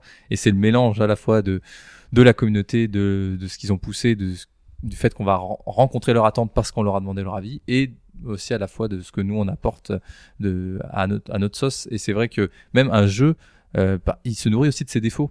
Euh, bah, évidemment, s'il a un très gros défaut, ça va être un mauvais jeu, c'est le problème. Mais les petits défauts, c'est aussi ça qui donne euh, bah, du caractère. un ouais, quelque chose attachant quoi. Voilà, et un truc trop parfait, bah, ça donne des, des super productions hollywoodiennes où bah, au final elles sortent une fois par an, elles sont elles sont ultra bien réglées. Hein. Les Call of Duty c'est quand même super bien réglé, c'est très beau, mais euh, il y a pas assez de flows comme on dit et ça ça ça rend pas super bien au final. c'est Euh, pour ça au bout qu'on a moment. quand même besoin de ces experts qui sont là pour nous dire D'une euh, façon ou d'une autre, ils reviendront. ouais, ouais. Oui, donc on, voit bien qu'il y, a il y a un juste milieu à trouver parce que bon, il y- a une idée qui commence à se développer un petit peu dans le monde de la stratégie. C'est ce qu'on appelle la stratégie spaghetti. Empiriquement, si tu veux, si tu veux savoir si tes pâtes sont cuites, il y a, il y a une seule il y a une façon de savoir comment Tu les pâtes sont cuites. Il y a une autre façon aussi pour les spaghettis Tu spécifiquement. les jettes au mur, non Ouais. Au- et Sur si- une et fenêtre, s'ils sont cuits, ils collent. D'accord, bah, c'est exactement la même chose. Il y a une stratégie en stratégie qui commence à se développer, notamment dans le monde euh, du logiciel. C'est-à-dire, tu tentes tout ce que tu veux, pas cher, et tu regardes si ça marche ou si ça marche pas. Voilà. Avec des coûts développe, avec des coûts relativement réduits et sur des, des, des, des micro-projets, si Et tu veux. fois, ça marche. Mais c'est une espèce de stratégie. C'est la stratégie, c'est l'absence de stratégie. C'est tester un maximum d'options. Et Ubisoft fait ça très bien puisqu'ils testent un petit peu le jeu indépendant au sein de leur entreprise, D'une certaine façon. ouais. euh, certains projets qui sont un peu plus, euh, bah, un peu comme Amplitude, qui testent des, des choses un petit peu pour Heroes, tout ça. Même les grosses licences, ils ont eu droit à des traitements un peu particuliers. C'est vrai que c'est pas faux. Ouais, c'est- C'est ça c'est la stratégie spaghetti, mais à côté, il faut quand même de la pizza, il faut de la recette, Voilà. il faut du process, il faut des choses un petit Mais peu ce qu'on plus- disait, c'est plus justement que tous ces nouveaux modèles, euh, bah, ils permettent de balancer des choses sur les murs, quoi. Parce que justement, comme, euh, alors, au détriment du joueur, mais on leur propose des choses et puis on voit ce qui marche et puis euh, c'est justement là qu'on voit si le jeu il colle, au- il colle au mur. Quoi. Les joueurs ont leur mot à dire finalement, et c'est quand on, enfin, ces projets-là, il faut les soutenir euh, avec notre porte- portefeuille, quoi aussi. Bon, Exactement. bah, très bien. Vous n'avez plus rien à ajouter, du coup? On a vu déjà beaucoup de choses, non pas mal. On on je pense qu'on a fait le, le tour de ce que de ce que nous on pensait. Si vous, vous avez aussi, ben, on vous écoute aussi, hein, chers auditeurs et chères auditrices. Vous pouvez commenter. euh, N'hésitez pas à commenter donc le, le podcast sur le sur le forum, donner votre avis sur euh, bah, les relations qu'il y a entre joueurs et développeurs, voir comment ça se passe, et puis donner votre avis sur euh, bah, simplement sur tout ce qui touche marketing et compagnie, de tout ce qu'on a vu au- au- au- pendant ce podcast. Je bah, je remercie Arthur d'être euh, venu, Ah, euh, C'était avec plaisir, c'est des questions vraiment passionnantes. euh, J'étais content d'en débattre avec vous. Merci. En tout cas, ça a été assez complet pour euh, tout ce qui est euh, ton boulot dans, chez, chez Amplitude et tout ce qui est euh, tout ce qui t'a apporté par rapport au, débat. Merci beaucoup à toi d'être venu. Bah, je remercie Alphonse aussi pour ses analyses euh, aussi précises et Hobbs toujours comme d'habitude pour être euh, aussi complet aussi. Et, et puis donc, je Comment vous- faut être, faut être modeste, hein, de non. Qu'est-ce que j'ai dit dans ce j'ai podcast rien dit. et euh, donc, ben, continuez donc à nous suivre sur et à commenter aussi sur euh, Twitter, euh, de mettre des étoiles sur, euh, sur iTunes et puis de nous dire, dire bonjour sur, sur le forum obrageante.fr.